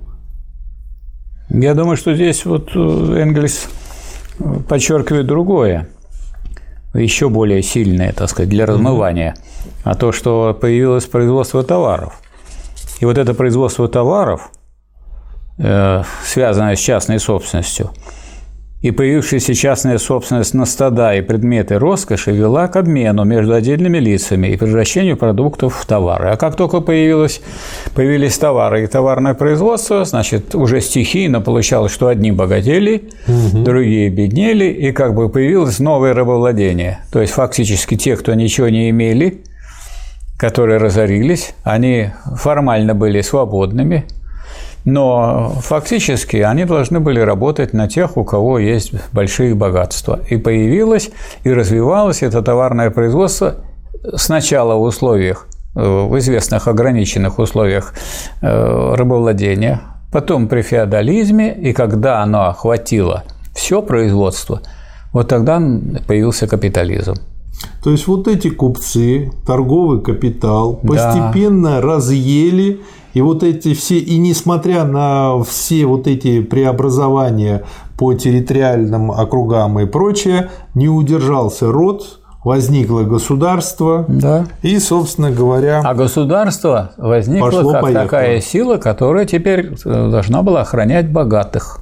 Угу. Государство да. должно охранять да. тех, кто сказать, представляет собой господствующий класс. А господствующий класс оказался обладателем вот этой больших сумм богатств, которые позднее уже стали существовать как э, богатство товарное. И вот смотрите, э, вроде бы анализирует Древнюю Грецию, а ведь совет актуальный. Да. Поэтому ни одно общество не может сохранить надолго власть над своим собственным производством и контроль над социальными последствиями своего процесса производства, если оно не уничтожит обмена между отдельными лицами. И это вот такая актуальная вещь, это у да. нас многие люди не поняли и в условиях социализма, что если вы опять будете развивать обмен и товарное производство, вы придете назад, придете к капитализму со всеми его пороками. Да. Дальше он здесь по аналогии можно проследить, как у нас вот э, наша в кавычках элита а, по сути дела э, была одним из тех двигателей, который дальше привел э, к размыванию родового строя. И дополнительно к этому, наконец, торговля привлекала в Афины множество чужестранцев, которые селились здесь ради легкой наживы. В силу старых порядков они также оставались бесправными и беззащитными, несмотря на традиционную терпимость, были беспокойным, чуждым элементом в народе. То есть это тоже не способствовало спокойствию. Одним словом, родовой строй подходил к концу. Тем временем незаметно развилось государство. Что добавите, Михаил Васильевич? Я добавлю, что как только развилось государство, то началось уже движение самого государства. То есть было государство да. рабовладельческое, да. потом стало государство феодальное, потом как вы знаете, после феодального появилось государство капиталистическое. И все так называемые политические революции, пишет Энгельс, от угу. первой до последней, были совершены ради защиты собственности одного вида и осуществлялись путем конфискации, называемой также кражей, собственности другого вида. Итак, несомненно, что в течение двух с половиной тысяч лет частная собственность могла сохраняться только благодаря нарушениям права собственности. Передел собственности. И смотрите, дальше через несколько абзацев. Таким образом, в организацию управления вводится совсем новый элемент – частная собственность. Права и обязанности граждан государства стали устанавливаться соразмерно величине их земельной собственности и в той же мере, в какой стали приобретать влияние имущие классы, начали вытесняться старые кровно-родственные объединения. Родовой строй потерпел новое поражение. Венцом всего этого явилось Афинское государство, которое управлялось советом, состоящим из 500 избранных представителей 10 племен, а в последней инстанции народным собранием – куда имел доступ и где пользовался правом голоса каждый афинский гражданин.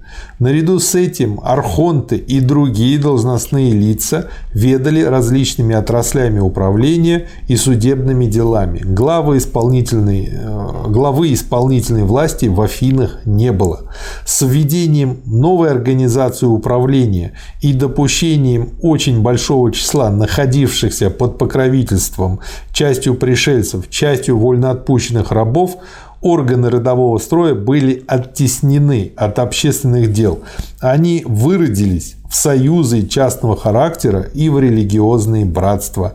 Но моральное влияние, унаследованные взгляды и образ мышления старой родовой эпохи еще долго жили в традициях, которые отмирали только постепенно. Это сказалось на одном из позднейших государственных учреждений. Что добавить, Михаил Васильевич? Добавлю, что существенный признак государства, пишет Энгельс, состоит в публичной власти, отделенной от массы народа. Афины располагали в ту пору лишь народным войском и флотом, который выставлял непосредственно народ. Войско и флот были защитой от внешних врагов и держали в повиновении рабов, которые уже тогда составляли значительное большинство населения. Ну, постепенно получилось так, что вот защита от внешних врагов это стало вторым, а держать в подавлении рабов, а потом уже подавление держать крепостных, а потом подавление держать свободных граждан, поскольку бедные должны да. подчиняться богатым. Да. И вот мне нравится, он дальше пишет, классовый антагонизм, на котором покоились теперь общественные и политические учреждения, был уже не антагонизмом между знатью и простым народом, а антагонизмом между рабами и свободными, между находившимися под покровительством и полноправными гражданами. И дальше вот он пишет интересную статистику, смотрите.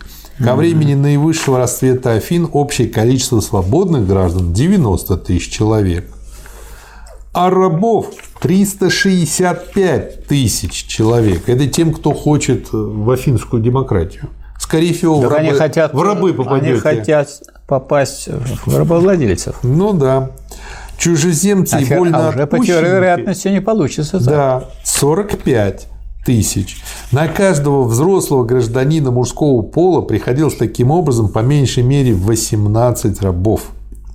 С развитием торговли и промышленности происходило накопление и концентрация богатств в немногих руках, а также обнищание массы свободных граждан, которым оставалось э, а- которым только оставалось на выбор или вступить в конкуренцию с рабским трудом, ну вот как сейчас индивидуальные предприниматели, малый бизнес, самим взявшись за ремесло, что считалось постыдным, низким занятием и не сулило к тому же большого успеха, или же превратиться в нищих.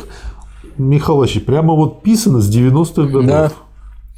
Они шли при данных условиях неизбежно по последнему пути. Это вот то, о чем сейчас говорят э, якобы как о достижении демократии и типа коммунизме, о том, что вот вмененный доход будет государство платить, это по сути дела узаконенное нищенство, чтобы не бунтовали. И на всякий И случай, тогда тоже шли и так на же. всякий случай, чтобы была резервная армия, которую можно Если пустить что, да, в ход. в расход.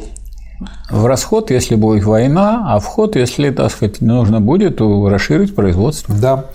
Шли по последнему пути, а так как они составляли массу населения, это привело к гибели и все афинское государство.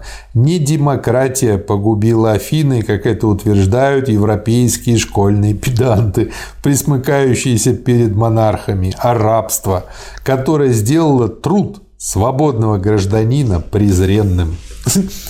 Вот умные дядьки были они. Я просто удовольствие получаю, Да. читая. Шестой раздел – род и государство в Риме. Дальше точно так же очень глубоко и интересно он анализирует то, что происходило в Риме.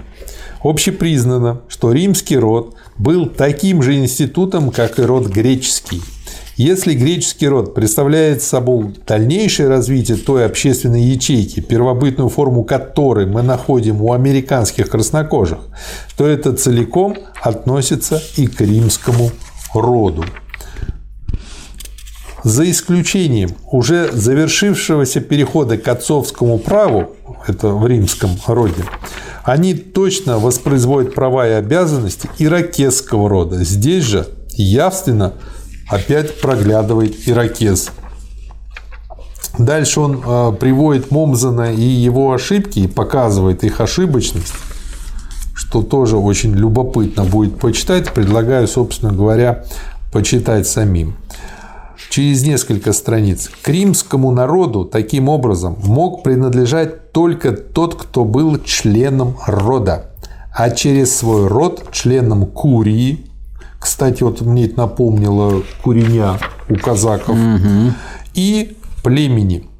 Первоначальная организация управления этого народа была следующая. Общественными делами ведал сначала Сенат, который, как это впервые верно подметил Небур, состоял из старейшин 300 родов. Именно поэтому в качестве родовых старейшин они назывались отцами, патрес, а их совокупность – сенатом. В скобках совет старейшин от слова «сенекс» – «старый». Вошедшее в обычай избрание старейшин всегда из одной и той же семьи каждого рода создало и здесь первую родовую знать. Эти семьи назывались патрициями и претендовали на исключительное право входить в состав Сената и занимать все другие должности. Михаил Васильевич, знаете, что я подумал? А ведь получается, что при социализме один из вот таких хранителей буржуазного государства – являются династии. Надо что-то думать и делать с ними. Потому что, как показывает наука, редко бывает, что у одаренного композитора сыночек одаренный композитор. Ну, как в том анекдоте, помните, а стану ли я генералом? Нет, не станешь, потому что Ничего. генерала свой сынок. Ничего, если вы, вы будете рабочим, и дети ваши будут рабочими, и внуки ваши будут рабочими, мои Это дети... будет противоятием, да? Это будет противоядие. Вот, А хотя мои все дети это и внуки будут интеллигентами тогда. Ах, Так что вот так все задумано очень здорово. Да. Династии. У нас, значит, у нас не должно быть не по династиям, а по способностям и, и по тому, как человек относится к своему труду и Да. к учебе. Вот поэтому и нужно будет понять, э, что делать с ними. Потому что часто люди видят в династиях больше положительного, а они пиарятся таким макаром. Дальше он здесь показывает и анализирует, что, собственно говоря, у римлян точно так же получилось, как и в Афинах. Очень мало коренных представителей рода местных папуасов и очень много пришлых, в том числе и рабов. И самое ужасное, что эти коренные представители считают, что работать это плохо руками. И вот, собственно говоря, это тоже привело к разрушению и падению Рима. Так и в Риме еще до упразднения так называемой царской власти царь от слова «цезарь», был разрушен древний общественный строй, покоившийся на личных кровных узах, а вместо него создано было новое, действительное государственное устройство, основанное на территориальном делении и имущественных различиях. Публичная власть сосредоточилась теперь в руках военно обязанных граждан. То есть, опять же, очень логично показано, почему именно военачальники в первую очередь приходят к власти. И мы это тоже видим. Мы э, Потому в что- различных странах сейчас. Потому что власть – это орудие принуждения, а принуждение безоружное не может быть. Ну да.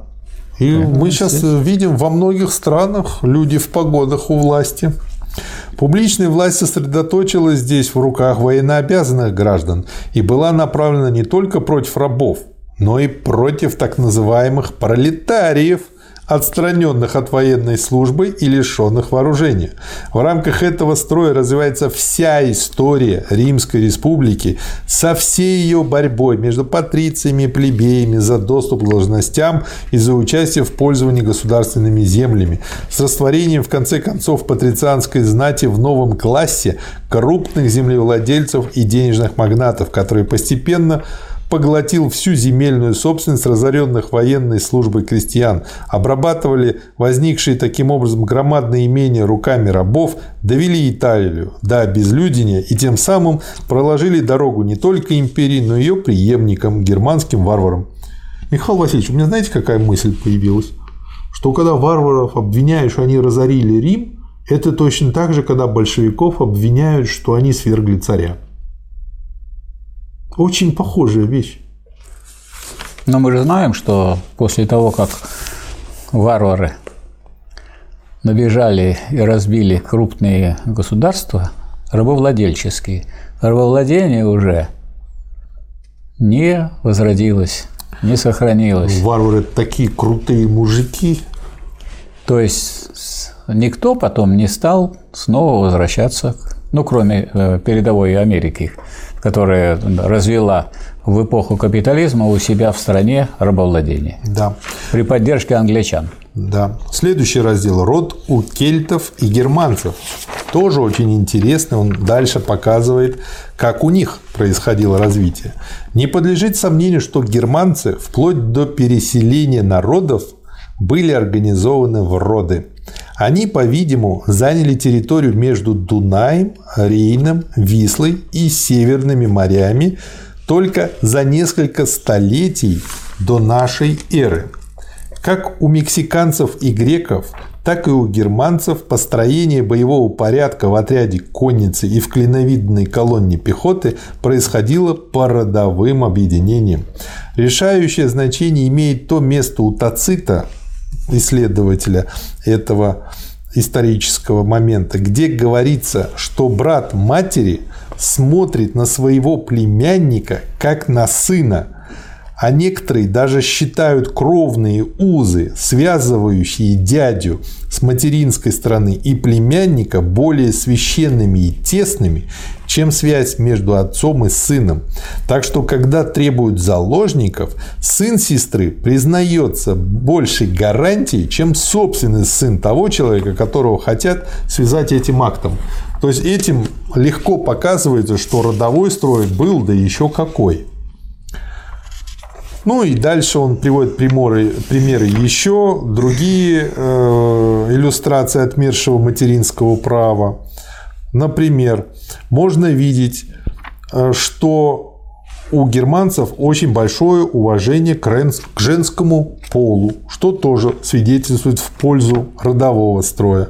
Формы, также формой брака был, как уже сказано выше, постепенно приближающийся к моногамии парный брак, ну и так далее и тому подобное. Рекомендуем почитать. Я себе здесь отметил следующее, очень интересное. Смотрите, уже ближе к концу этого раздела. Возникновению королевской власти у германцев содействовал один институт – дружины. Уже у американских краснокожих мы видели, как рядом с родовым строем создаются частные объединения для ведения войны на свой страх и риск.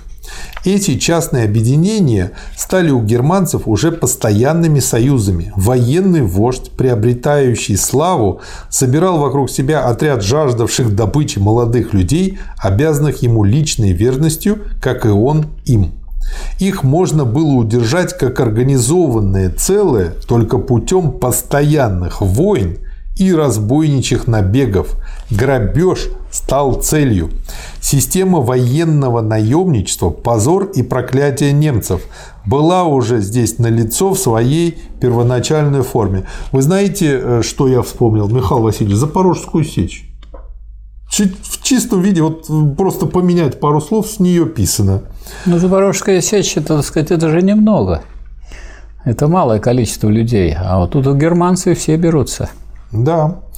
После завоевания Римской империи эти дружинники королей образовали наряду с придворными слугами из числа несвободных римлян вторую из главных составных частей позднейшей знати. Народное собрание, совет родовых старейшин, военачальник, стремившийся уже к подлинной королевской власти. И это была наиболее развитая организация управления, какая вообще могла сложиться при родовом строе. Для высшей ступени варварства она была образцовой. Стоило обществу выйти из рамок, внутри которых эта организация управления удовлетворяла своему назначению, наступал конец родовому строю. Он разрушался, его место, на его место заступало государство. Восьмой раздел – образование государства у германцев. Тоже очень интересный, очень подробно он здесь все это описывает. Германские варвары в награду за то, что освободили римлян от их собственного государства, отняли у них две трети всей земли и поделили между собой. В общем, от того, что книга написана очень глубоко и интересно, это не означает, что здесь нет очень ироничного и хорошего юмора. Господство над покоренными несовместимо с родовым строем. Вот очень, то есть, когда кто-то пытается обвинить Советский Союз, пусть вспомнит вот это изречение да. Маркса. Здесь мы видим это в крупном масштабе. Германские народы, ставшие господами римских провинций, должны были организовать управление этой завоеванной ими территорией. Однако невозможно было ни принять массы римлян в родовые объединения, ни господствовать над ними посредством последних. Надо было поставить вместо римского государства какой-то заменитель – а этим заменителем могло быть лишь другое государство. Органы родового строя должны были поэтому превратиться в органы государства. И при том под давлением обстоятельств весьма быстро. Но ближайшим представителем народа-завоевателя был военачальник. Наступил момент для превращения власти военачальника в королевскую власть. И это превращение свершилось. В общем, так здорово и естественно показывать, как вот идет. Я говорю, вот эту просто вот поменяй обложку, напиши история общества. Просто потрясающе написано. Общественное расслоение и распределение собственности в Римской империи периода упадка вполне соответствовали тогдашнему уровню производства в земледелии и промышленности, следовательно, были неизбежны. Во-вторых, этот уровень производства в течение последующих 400 лет существенно не понизился и не повысился, а поэтому с такой же необходимостью вновь породил такое же распределение собственности и те же самые классы населения. Последние столетия существования Римской империи город утратил свое прежнее господство над деревней и не вернул его себе в первые столетия владычества германцев. Это предполагает низкую ступень развития как земледелия, так и промышленности. Такое общее положение с необходимостью порождает обладающих господством крупных землевладельцев и зависимых мелких крестьян. Показывает, как выходит феодализм из рабовладения. Здорово. Те отношения между могущественными земельными магнатами и зависимыми от них крестьянами, которые для римлян являлись формой, выражавшей безысходную гибель античного мира, теперь были э, были теперь для нового поколения исходным моментом нового развития. И затем какими бесплодными не представляются эти 400 лет. То есть это вот он говорит о тех темных веках, э, как бы второй половине первого тысячелетия нашей эры. Они оставили один крупный результат современной национальности, новое формирование и расчленение западноевропейской части человечества для грядущей истории. Здорово. А ведь я до этого, читая вот эти все и Момзаны, и всех остальных учебники, я читал кучу фактов, кучу ерунды про всяких царей, кто кого победил, кто какие земли присоединил. Но какое это имеет отношение к развитию человеческого общества? Здорово. Это его внешнее выражение. Да. И вот он эту главу заканчивает очень хорошими словами. Все жизнеспособное и плодотворное, что германцы привили римскому миру, принадлежало варварству. Действительно, только варвары способны были омолодить дряхлый мир гибнущей цивилизации. И высшая ступень варварства, до которой и на которую поднялись германцы перед переселением народов, была как раз наиболее благоприятной для этого процесса. Этим объясняется все. Следующая глава очень глубокая, и ее можно вполне понять только внимательно прочтя предыдущие разделы. Девятый раздел – варварство и цивилизация. Мы э, проследили разложение родового строя на трех отдельных крупных примерах – греков, римлян и германцев. Рассмотрим в заключение общие экономические условия, которые подрывали родовую организацию общества уже на высшей ступени варварства и совершенно устранили ее с появлением цивилизации. Здесь капитал Маркса будет нам столь же необходим, как и книга Моргана.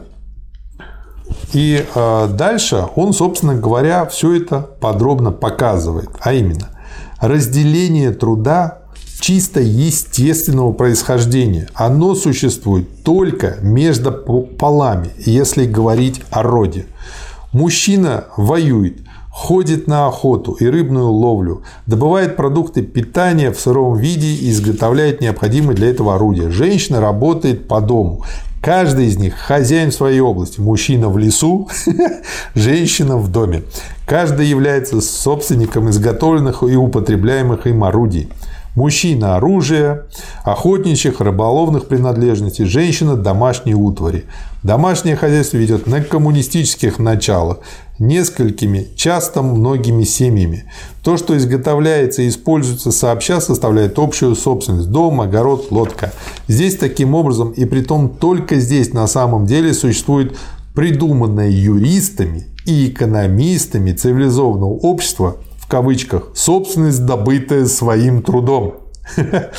последнее лживое правовое основание, на которое еще опирается современная капиталистическая собственность. Что добавите, Михаил Васильевич? То, что Энгельс сказал о внутренней подоплеке, связанной с производством, то люди не везде остановились на этой ступени, о которой мы только что говорили. В Азии они нашли животных, которых можно было приручать и в дальнейшем разводить в прирученном состоянии. За самкой дикого буйвола нужно было охотиться. Прирученная же она ежегодно приносила теленка и, кроме того, давала молоко. У некоторых наиболее передовых племен арийцев, семитов, может быть, уже и туранцев, главной отраслью труда сделалось сначала приручение, и лишь потом уже разведение скота и уход за ним. Пастушеские племена выделились из остальной массы варваров. Это было первое крупное общественное разделение труда. А вот за разделением труда что следует? Обмен. То есть, получается, у разделения труда есть естественные причины, изначальные, которые еще в родовом Это причины, строе. а за... но есть и следствие. Если произошло разделение труда, значит, те, кто э, возделывает э, какие-то значит, зерно, возделывает продукты земледелия, должны менять эти самые товары свои на то, что делают пастушеские племена. То есть если бы мы не были бы разделены на два пола, а были бы однополые все, и как-то так умудряясь почкованием размножаться, то у нас бы что могло бы послужить вот таким ну, основанием? Дело в том, что это вот то, что относилось к делению на, на разные полы, это рассмотрено Энгельсом, а здесь появилось новое – крупное разделение труда. Одни занимались земледелием, а другие – скотоводством. А, то есть помимо того добавилось еще да, и это. вот и это вот новый это крупный сыграл. шаг. А если появилось вот такое крупное общественное разделение mm-hmm. труда, вот оно и вы, так сказать, подчеркнуто Энгельсом, пастушеские племена выделились из остальной массы варваров. Это было первое крупное общественное разделение труда и курсивом отмечено. Угу. Что за этим должно следовать? За этим должно следовать такое, что они могут существовать только, если будут обменивать то есть своих животных. Вот это произошло как бы одновременно. И обмен, да. и выделение этих. Наверху племен. там государства, войны, значит, цари. А мы тут делом занимаемся. А тут, значит, разведение коров, большие стада угу. и так далее. И причем э, это все богатство, возрастающее богатство, но если у вас только есть коровы, если у вас есть, так сказать, лошади, а вы, так сказать, не имеете предметов, других предметов потребления, то вы, так сказать, не только богаты, но и бедны. Значит, поэтому обмен, который за этим шел, это непременное следствие. Поэтому появляется обмен – Регулярный причем. Регулярный. А раз, значит, смотрите, что он подчеркивает. Первоначально обмен производился между племенами при посредстве родовых старейшин каждой стороны. Когда же стада стали переходить в обособленную собственность, все больше стал преобладать и, наконец, сделался единственной формой обмена – обмен между отдельными лицами. Опять показывает, что это естественным образом все Да, возникло. но главный предмет, которым обменивались пастушеские племена со своими соседями, был скот. Скот сделался товаром, Угу. Посредством которого вот спрашивают, когда появилось товарное производство. Вот когда стали этот самый скот производить не для себя, а, а для обмен. того, чтобы обменять. И вот тот, именно тот скот, который пошел э, сказать, в обмен на какие-то другие продукты, стал товаром. И тот продукт, который к вам пришел от земледельческого хозяйства, другое, которое выращивало пшеницу, да. кукурузу и так далее, вот это товары – Значит, скот сделался товаром, посредством которого оценивались все другие товары, и который повсюду охотно принимался и в обмен на них. По существу тот товар, который обладает свойством всеобщей обмениваемости, как называется? Деньги. Деньги. То есть скот... То есть первые деньги были... Да, первые деньги были вот такими. А потом, значит, были и деньги э, в качестве э, которых выступали специальные сказать, большие э, круги, с помощью которых мололи зерно. Угу. То есть они, сказать, ну, не, не значит, что вы закатывали себе эти деньги в кошелек. Таких кошельков не было, и закатать туда их невозможно. Да. Но на них можно было написать, что перешло от Попова к Удовиченко. И все. Или просто перетащить. А зачем их перетаскивать? Они на видном месте стояли, их там и три, трое человек, может, не вынесут. Но на них просто уже было, была И вот дальше другого. он очень логично объясняет, э, как, собственно говоря, земледелие потом возникло. Если сначала зерно производилось для скота, и понятно почему, потому что скоту можно скормить и достаточно низкокачественное да. зерно, то скоро оно стало пищей для человека и постепенно и оно стало не только пищей для качество. человека, оно стало товаром, это для других да. людей. Неважно, как вы да будете его применять. Главное, что я отдам вам зерно и получу продукты животноводства, то есть э, там коров, овец, молоко, сыр, масло и так далее. Да.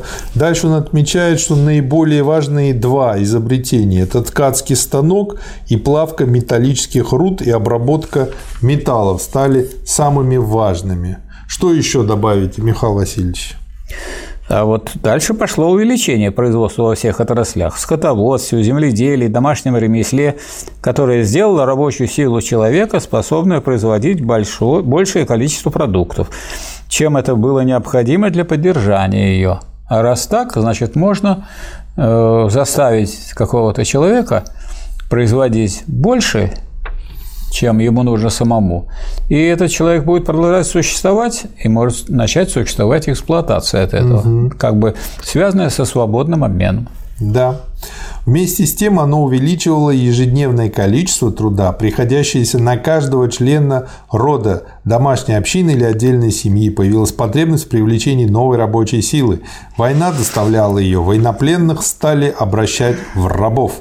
Первое крупное общественное разделение труда вместе с увеличением производительности труда, а следовательно и богатства и с расширением сферы производительной деятельности при тогдашних исторических условиях, взятых в совокупности с необходимостью увлекло за собой рабство. Из первого крупного общественного разделения труда возникло и первое крупное разделение общества на два класса – господ и рабов, эксплуататоров и эксплуатируемых. Я бы отметил здесь, что если бы к этому времени производительность труда или производительная сила труда не выросла, то никакого смысла не было бы в том, чтобы, так сказать, взять да кого-то в качестве съели. рабов. Их бы съели или просто убили. Михаил Васильевич, по этой причине им повезло? Да, им повезло. Потому что все-таки как бы хоть рабом, но живой. Им повезло, но они превратились в рабов. Да. И дело в том, что, э, сказать, вполне или весьма часто попадали в плен и э, вожди и руководители этих племен. Но они тут или они оставались рабами, или их убивали. Да. Что продолжите, Михаил Васильевич? А дальше сказать, Энгельс продолжает э, охватывать а, своим взором научным э, всю сферу. Значит, а как же тогда это в семье стало выражаться? Mm. А разделение труда в семье обусловлено распределение собственности между мужчиной и женщиной. Оно осталось тем же самым, и тем не менее оно совершенно перевернуло теперь существовавшие до того домашние отношения. Исключительно потому, что разделение труда вне семьи стало другим. Раз стало другим, значит, понятное дело, что изменилась и сама семья. Уже здесь обнаруживается, что освобождение женщины и ее уравнение в правах с мужчиной невозможно ни сейчас, ни в будущем, пока женщины отстранены от общественного производительного труда угу. и вынуждены ограничиваться домашним частным трудом. Вот вы знаете, что я подумал? Сейчас я дальше доцитирую а, Энгельса. Уже здесь обнаруживается, что освобождение женщины и ее уравнение в правах с мужчиной невозможно ни сейчас, ни в будущем, пока женщина отстранена от общественного производительного труда и вынуждена ограничена домашним частным трудом. Специально повторил за вами. Я вот что подумал. А ведь э, вот если бы в СССР осознали, что женщина, сидя в отпуске по уходу за ребенком, делает не частное дело, а общественно полезное. Если бы за это бы платили деньги, если бы это считалось работой восьмичасовой, если бы обучали этому. А начатки этого были. Что значит, почему сейчас слово декрет продолжает применяться? Я ушла в декретный отпуск. А какой был декрет? Вот слово отпуск надо убрать Нет, из а декрет-то что означал? Его же не уберешь. Декрет это было решение советского правительства о том, что поскольку женщина выполняет очень важную общественную функцию, надо заплатить деньги, освободить ее от всякого производительного труда на известный период и платить. А дальше надо было только увеличивать этот период и, соответственно, платить. Причем Период увеличили, а платить не особенно. Надо было увеличивать и платить, и обучать, как воспитывать да. детей, и делать из этого профессию. Конечно, в том числе и профессию. Да, в этом была ошибка. Вот очень полезное изучение, вроде бы изучаем как бы очень древнее общество, а выводы к сегодняшнему дню. То есть, как только этот период, связанный с малым возрастом, ребенка заканчивался, значит, женщину нужно вовлекать в общественное производство. А для этого нужно иметь ясли, детские сады. А вы посмотрите сейчас, не пробиться так. Нет мест, нет мест, нет мест. И в школу даже трудно устроить. Или надо ехать неизвестно куда, или сказать, какие-то да. особые условия да. выполнять. Да. С утверждением фактического господства мужчины в доме пали последние преграды к его единовластию. Написано что здорово. добавите, Михаил Васильевич? Добавлю, что это единовластие было подтверждено и увековечено неспровержением материнского права, введением отцовского права, постепенным переходом от парного брака к моногамии. То есть, на самом деле, никак нельзя рассматривать ситуацию в семье, не рассматривая ситуацию в общественном производстве. И вот это Эдгерс как раз здесь демонстрирует в этой работе. И смотрите, отдельная семья сделала силой, которая угрожающе противостояла роду. То есть семьей взломали первобытно-общинный коммунизм. И да. у нас точно так же через семью в том числе разломали социализм. Следующий шаг ведет нас к высшей ступени варварства, к периоду, во время которого все культурные народы переживают свою героическую эпоху, эпоху железного меча. меча. А вместе с тем железного плуга и топора. Человеку стало служить железо, последнее и важнейшее из всех видов сырья, игравших революционную роль в истории, последнее вплоть до появления картофеля. Да. Богатство быстро возрастало, но как богатство отдельных лиц – в ткачестве, в обработке металлов и в других ремеслах, все более и более обособлявшихся друг от друга, во все возраставшей степени увеличивалось разнообразие и совершенствовалось мастерство производства. Земледелие давало теперь наряду с зерном, стручковыми растениями и фруктами также растительное масло и вино, изготовлению которых научились. Столь разнообразная деятельность не могла уже выполняться одним и тем же лицом произошло второе крупное разделение труда. Ремесло отделилось от земледелия. Появилась промышленность. Да. И дальше я вот вижу, вы отметили, Михаил Васильевич, да. не прочесть? Да, давайте. Рабы перестают быть простыми подручными. Их десятками гонят теперь работать на поля и в мастерские. С разделением производства на две крупные основные отрасли – земледелие и ремесло – возникает производство непосредственно для обмена, товарное производство, вместе с ним и торговля, причем не только внутри племени и на его границах, но уже и с заморскими странами. Все это, однако, еще в весьма неразвитом виде. Благородные металлы начинают становиться преобладающим и всеобщим товаром, деньгами, но их еще не чеканят, а только обменивают просто по весу. С новым разделением труда возникает новое разделение общества на классы. Вот здесь очень важная вещь, Энгель говорит, мне кажется, плохо усвоенная теми товарищами, которые изучают эти вопросы, угу. что вот как появилось товарное производство. То есть раз появилось разделение труда и есть частная собственность, возникает производство непосредственно для обмена, и оно начинает разъедать. Сначала оно разъедает рабовладение. Как ржа. Потом оно разъедает феодализм. А потом оно уже при, при э, феодализме появляется как особое производство уже капиталистическое.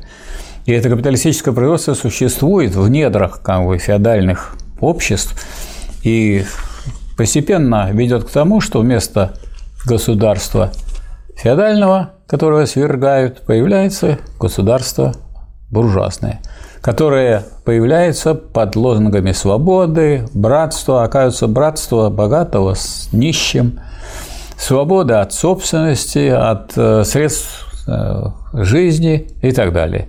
И поэтому следующим шагом является уже возвращ... второе отрицание возвращение снова к общественной собственности, но уже на новом вот этом самом базисе и развитие разделения труда, и развитие техники, и развитие и применения науки и так далее. Я вот думаю, именно а, вот благодаря тому, что мы начали сначала с Ленина, потом продолжили с да. Теперь Марксом и с Энгельсом, а вот после этого мы начнем читать науку логики, поглавно, по чуть-чуть, это нам позволит, во-первых, проще и четче понять науку логики и глубже во всех смыслах, потому что мы де-факто видим ее постоянное применение у Энгельса, у Маркса, у Ленина, у Сталина. И мы как бы, ну вот я уже как тот э, пьяница чувствую, что литр, пока доказать не могу, но чувствую. Идем дальше. Мы подошли теперь к порогу цивилизации. Она открывается новым шагом вперед в разделении труда. На низшей ступени люди производили только непосредственно для собственного потребления. На средней ступени варварства у пастушеских народов мы находим уже имущество в виде скота. На высшей ступени варварства происходит дальнейшее разделение труда между земледелием и ремеслом. Цивилизация упрачивает и усиливает все эти возникшие до нее виды разделения труда, особенно путем обострения противоположности между городом и деревней. Причем экономически господствовать может город над деревней, как это было в древности, или же деревня над городом, как это было в средние века. И присоединяет к этому третье, свойственное лишь ей разделение труда, решающего значения, создает класс – который занимается уже не производством, а только обменом продуктов, а именно купцов. Что добавить, Михаил Васильевич? Я хочу сказать, что вот говоря об этом движении, Энгельс при этом подчеркивает, что э, все время появляется вот излишек над собственной потребностью, и все время создаются условия для обмена.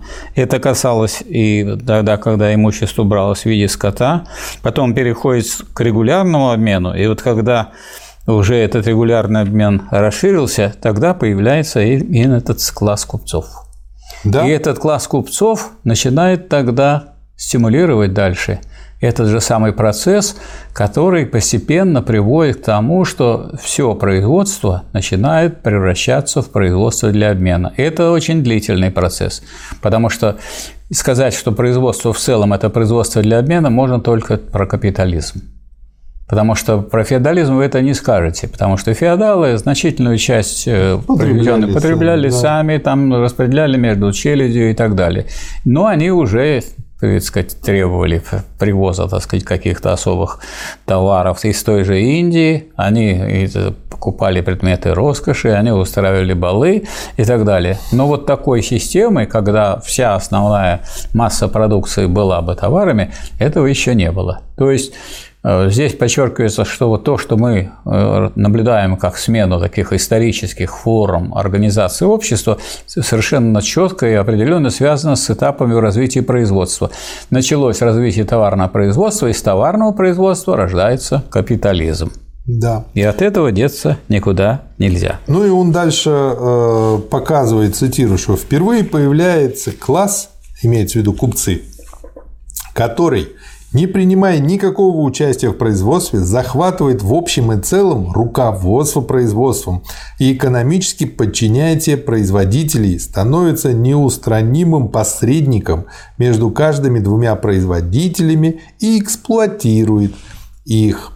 Класс настоящих общественных тунеядцев – который в вознаграждение за свои в действительности весьма незначительные услуги снимает сливки как с отечественного, так и с иностранного производства, быстро приобретает громадные богатства и соответствующим влияние в обществе, и именно поэтому в период цивилизации захватывает все более почетное положение и все более подчиняет себе производство, пока, наконец, сам не создает собственный продукт, периодические торговые кризисы – Здорово сказано. Дальше он потом подробно развивает и показывает, как деньги развиваются, как э, земля становится товаром. И э, дальше идем. Новая аристократия богатства окончательно оттеснила на задний план старую родовую знать. В Афинах, в Риме, у германцев, если только она с самого начала не совпадала с ней. Повсюду были перемешаны роды и племена, повсюду среди свободных граждан жили рабы, лица, находившиеся под покровительством чужестранцы. Члены родовых объединений не могли уже собираться для рассмотрения своих собственных общих дел. Кое-как улаживались еще только незначительные дела, такие как проведение религиозных празднеств. Интересы ремесленных групп, возникших благодаря разделению труда, особые потребности города в противоположность деревне требовали новых органов. Но каждая из этих групп состояла из людей самых различных родов, фратрий и племен, включала даже чужестранцев. Эти органы должны были поэтому возникать вне родового строя, рядом с ним, а вместе с тем и в противовес ему. Наконец, родовой строй вырос из общества, не знавшего никаких внутренних противоположностей, и был приспособлен только к нему. У него не было никаких других средств принуждения, кроме общественного мнения. Вот, кстати, это объясняет, почему так тяжело нам дались 90-е, и вот сейчас так тяжело у нас. Здесь же возникло общество, которое в силу всех своих экономических условий жизни должно было расколоться на свободных и рабов, на эксплуататоров, богачей и эксплуатируемых бедняков. Общество, которое не только не могло вновь примирить эти противоположности, но должно было все больше обострять их. Такое общество могло существовать только в непрекращающейся открытой борьбе между этими классами или же под господством третьей силы, которая якобы стоя над взаимно борющимися классами подавляла их открытые столкновения и допускала классовую борьбу. Самое большее только в экономической области, в так называемой законной форме. Родовой строй ожил свой век, он был взорван разделением труда и его последствием, расколом общества на классы. Он был заменен государством. Что добавить? Ну и вот теперь понятно, откуда взялось государство. Государство – это такое явление, которое возникает э, в результате раскола общества на противоположные классы. Какие противоположные классы? Один из них господствующий, а другой подчиненный.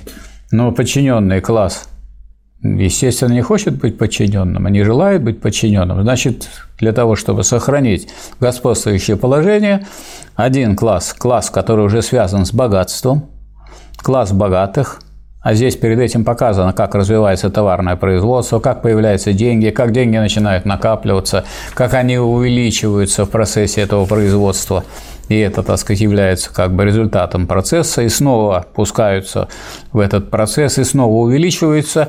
И вот для того, чтобы сохранить это, э, так сказать, богатство у богатых, а у бедных сохранить как бедных, чтобы они вынуждены были идти и отдавать свою рабочую силу, продавать ее.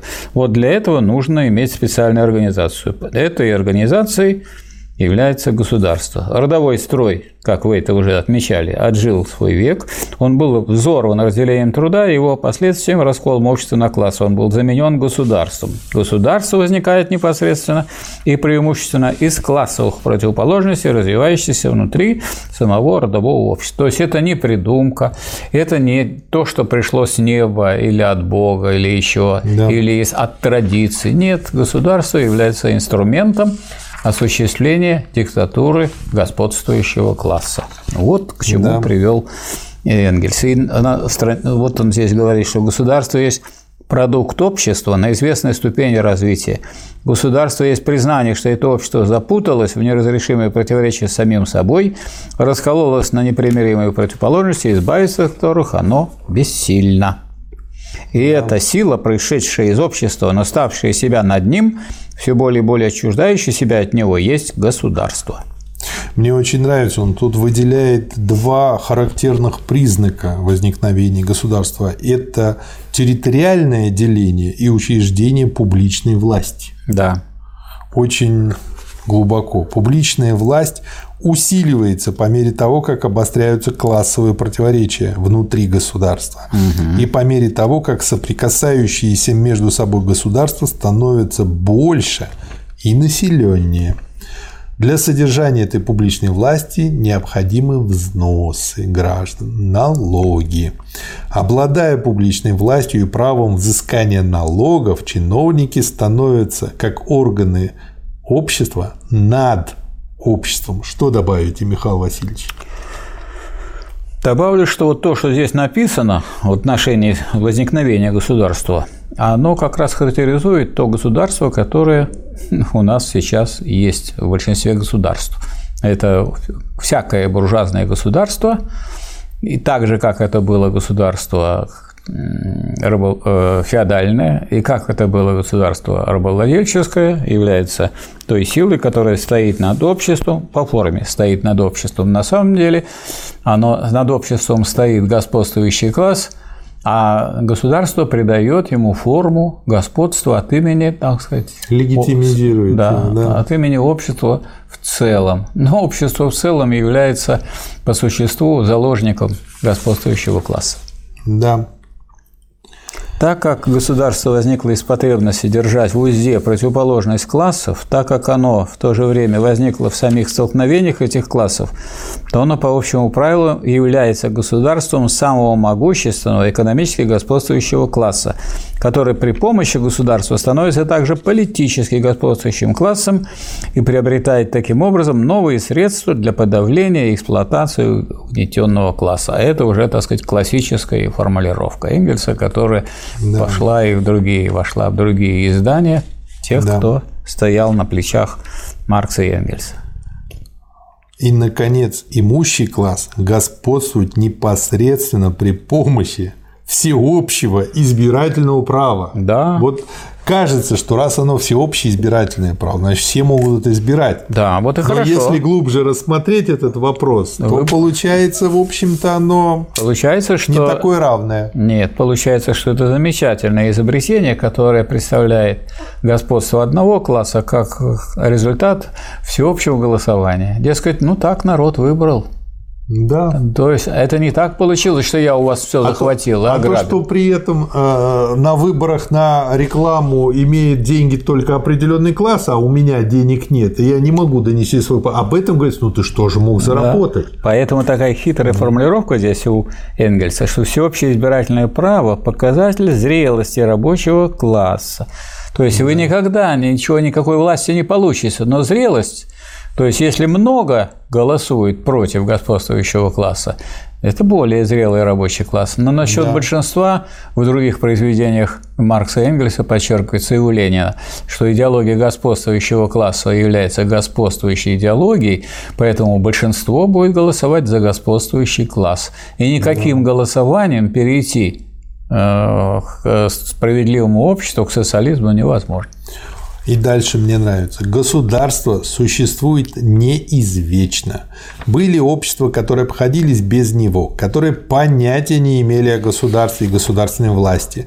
На определенной ступени экономического развития, которая необходимо связана была с расколом общества на классы, государство стало в силу этого раскола необходимостью. Мы приближаемся теперь быстрыми шагами к такой ступени развития производства, на которой существование этих классов не только перед перестала быть необходимостью, но становится как бы помехой производству.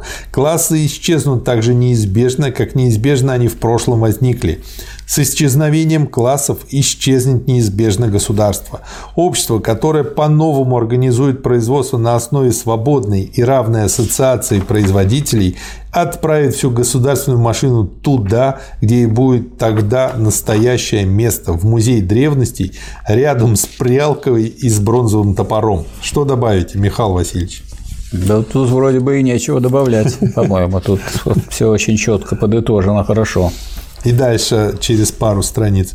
Ступень товарного производства, с которой начинается цивилизация, экономически характеризуется. Вот тоже очень умелый вывод.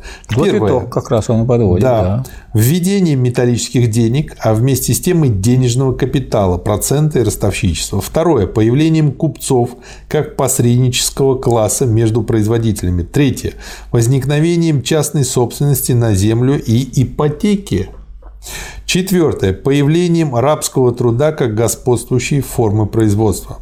Цивилизации соответствует вместе с ней окончательно утверждает свое господство новая форма семьи – моногамия, господство мужчины над женщиной. Связующей силой цивилизованного общества служит государство – для цивилизации характерно еще следующее. С одной стороны, закрепление противоположности между городом и деревней как основы всего общественного разделения труда, с другой стороны, введение завещаний, с помощью которых собственник может распоряжаться своей собственностью и после своей смерти. Этот институт прямо противоречий древнему родовому строю в Афинах был неизвестен вплоть до Салона.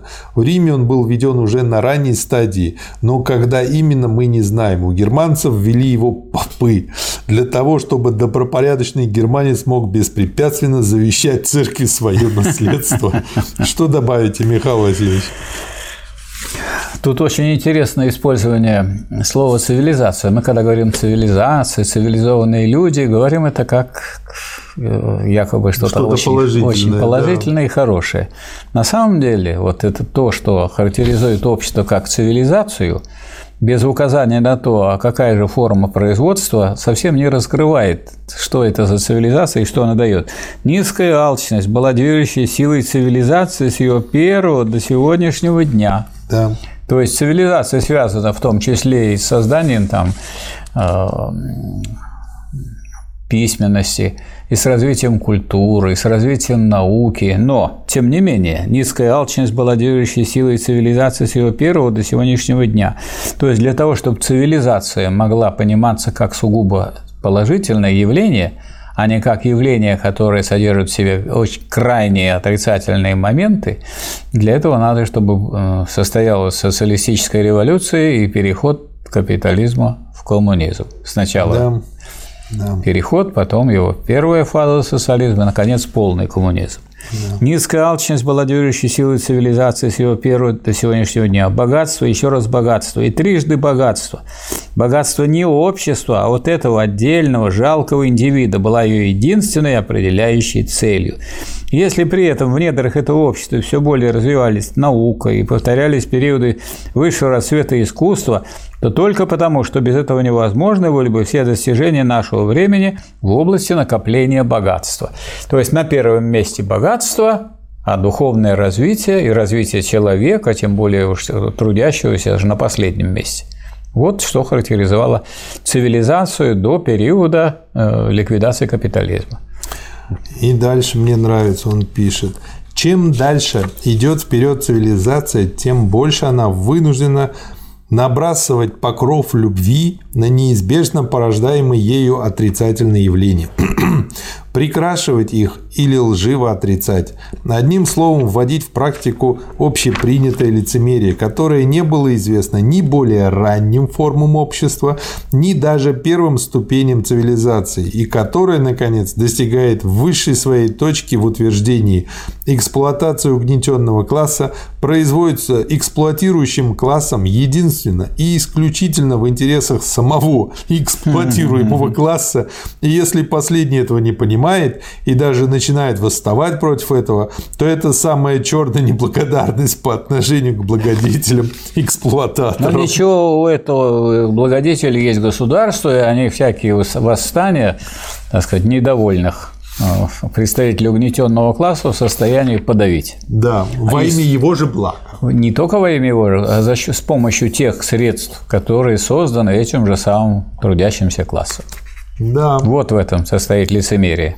Да. Замечательная работа, которая по существу рассматривает движение человеческой истории от самого ее начала до периода капитализма и э, до периода, когда капитализм начинает уже дышать э, или направляется уже в сторону своего отрицания коммунизма снова. И я все больше и больше склоняюсь к тому, что нужно делать новый вариант учебников. Не в том плане, чтобы переписывать Энгельса и Маркса, нет. А по сути дела учебником должен стать просто то, что вот называют педагоги учебно-тематический план. И Да, очень в нем должны быть перечислены первоисточники, кусочки из них побольше, поменьше, либо целиком работы. И вот эту работу вообще нужно просто вот на эту работу потратить ну, 2-3 месяца 10 класса. Я хочу сказать, что как известная работа делалась такого рода. Потому что вот ну, мне так пришлось, поскольку я по первому своему высшему образованию был не обществовед, математик, выступал в аспирантуру, но мне нужно было подготовиться к аспирантским экзаменам, а потом к кандидатским экзаменам. И я попытался по учебникам подготовиться. По ним невозможно подготовиться. А в это время вышли такие очень интересные книги Маркс, Энгельс, Ленин о диалектическом материализме. Да. Маркс, Энгельс, Ленин об историческом материализме. И вот ключевые такие положения, которые можно было обдумать и, и запомнить. Во-первых, это были яркие высказывания, яркие. А это такие высказывания, которые были очень определенными и которые, а, расположенные в историческом порядке, показывали, как идет развитие этих идей. И я-то понял, что после того, как я вот прочитал эти работы, я был вооружен. Это как раз-таки говорит о том, что сейчас с точки зрения нынешних знаний о системах обучения, это своего рода родоплеменной коммунизм, Да. который мы должны теперь дальше развить на новом технологическом уровне. И э, как бы уже был такой опыт, надо его дальше развивать и применять. Спасибо, Михаил Васильевич. Пожалуйста. Спасибо, товарищи. Вам спасибо.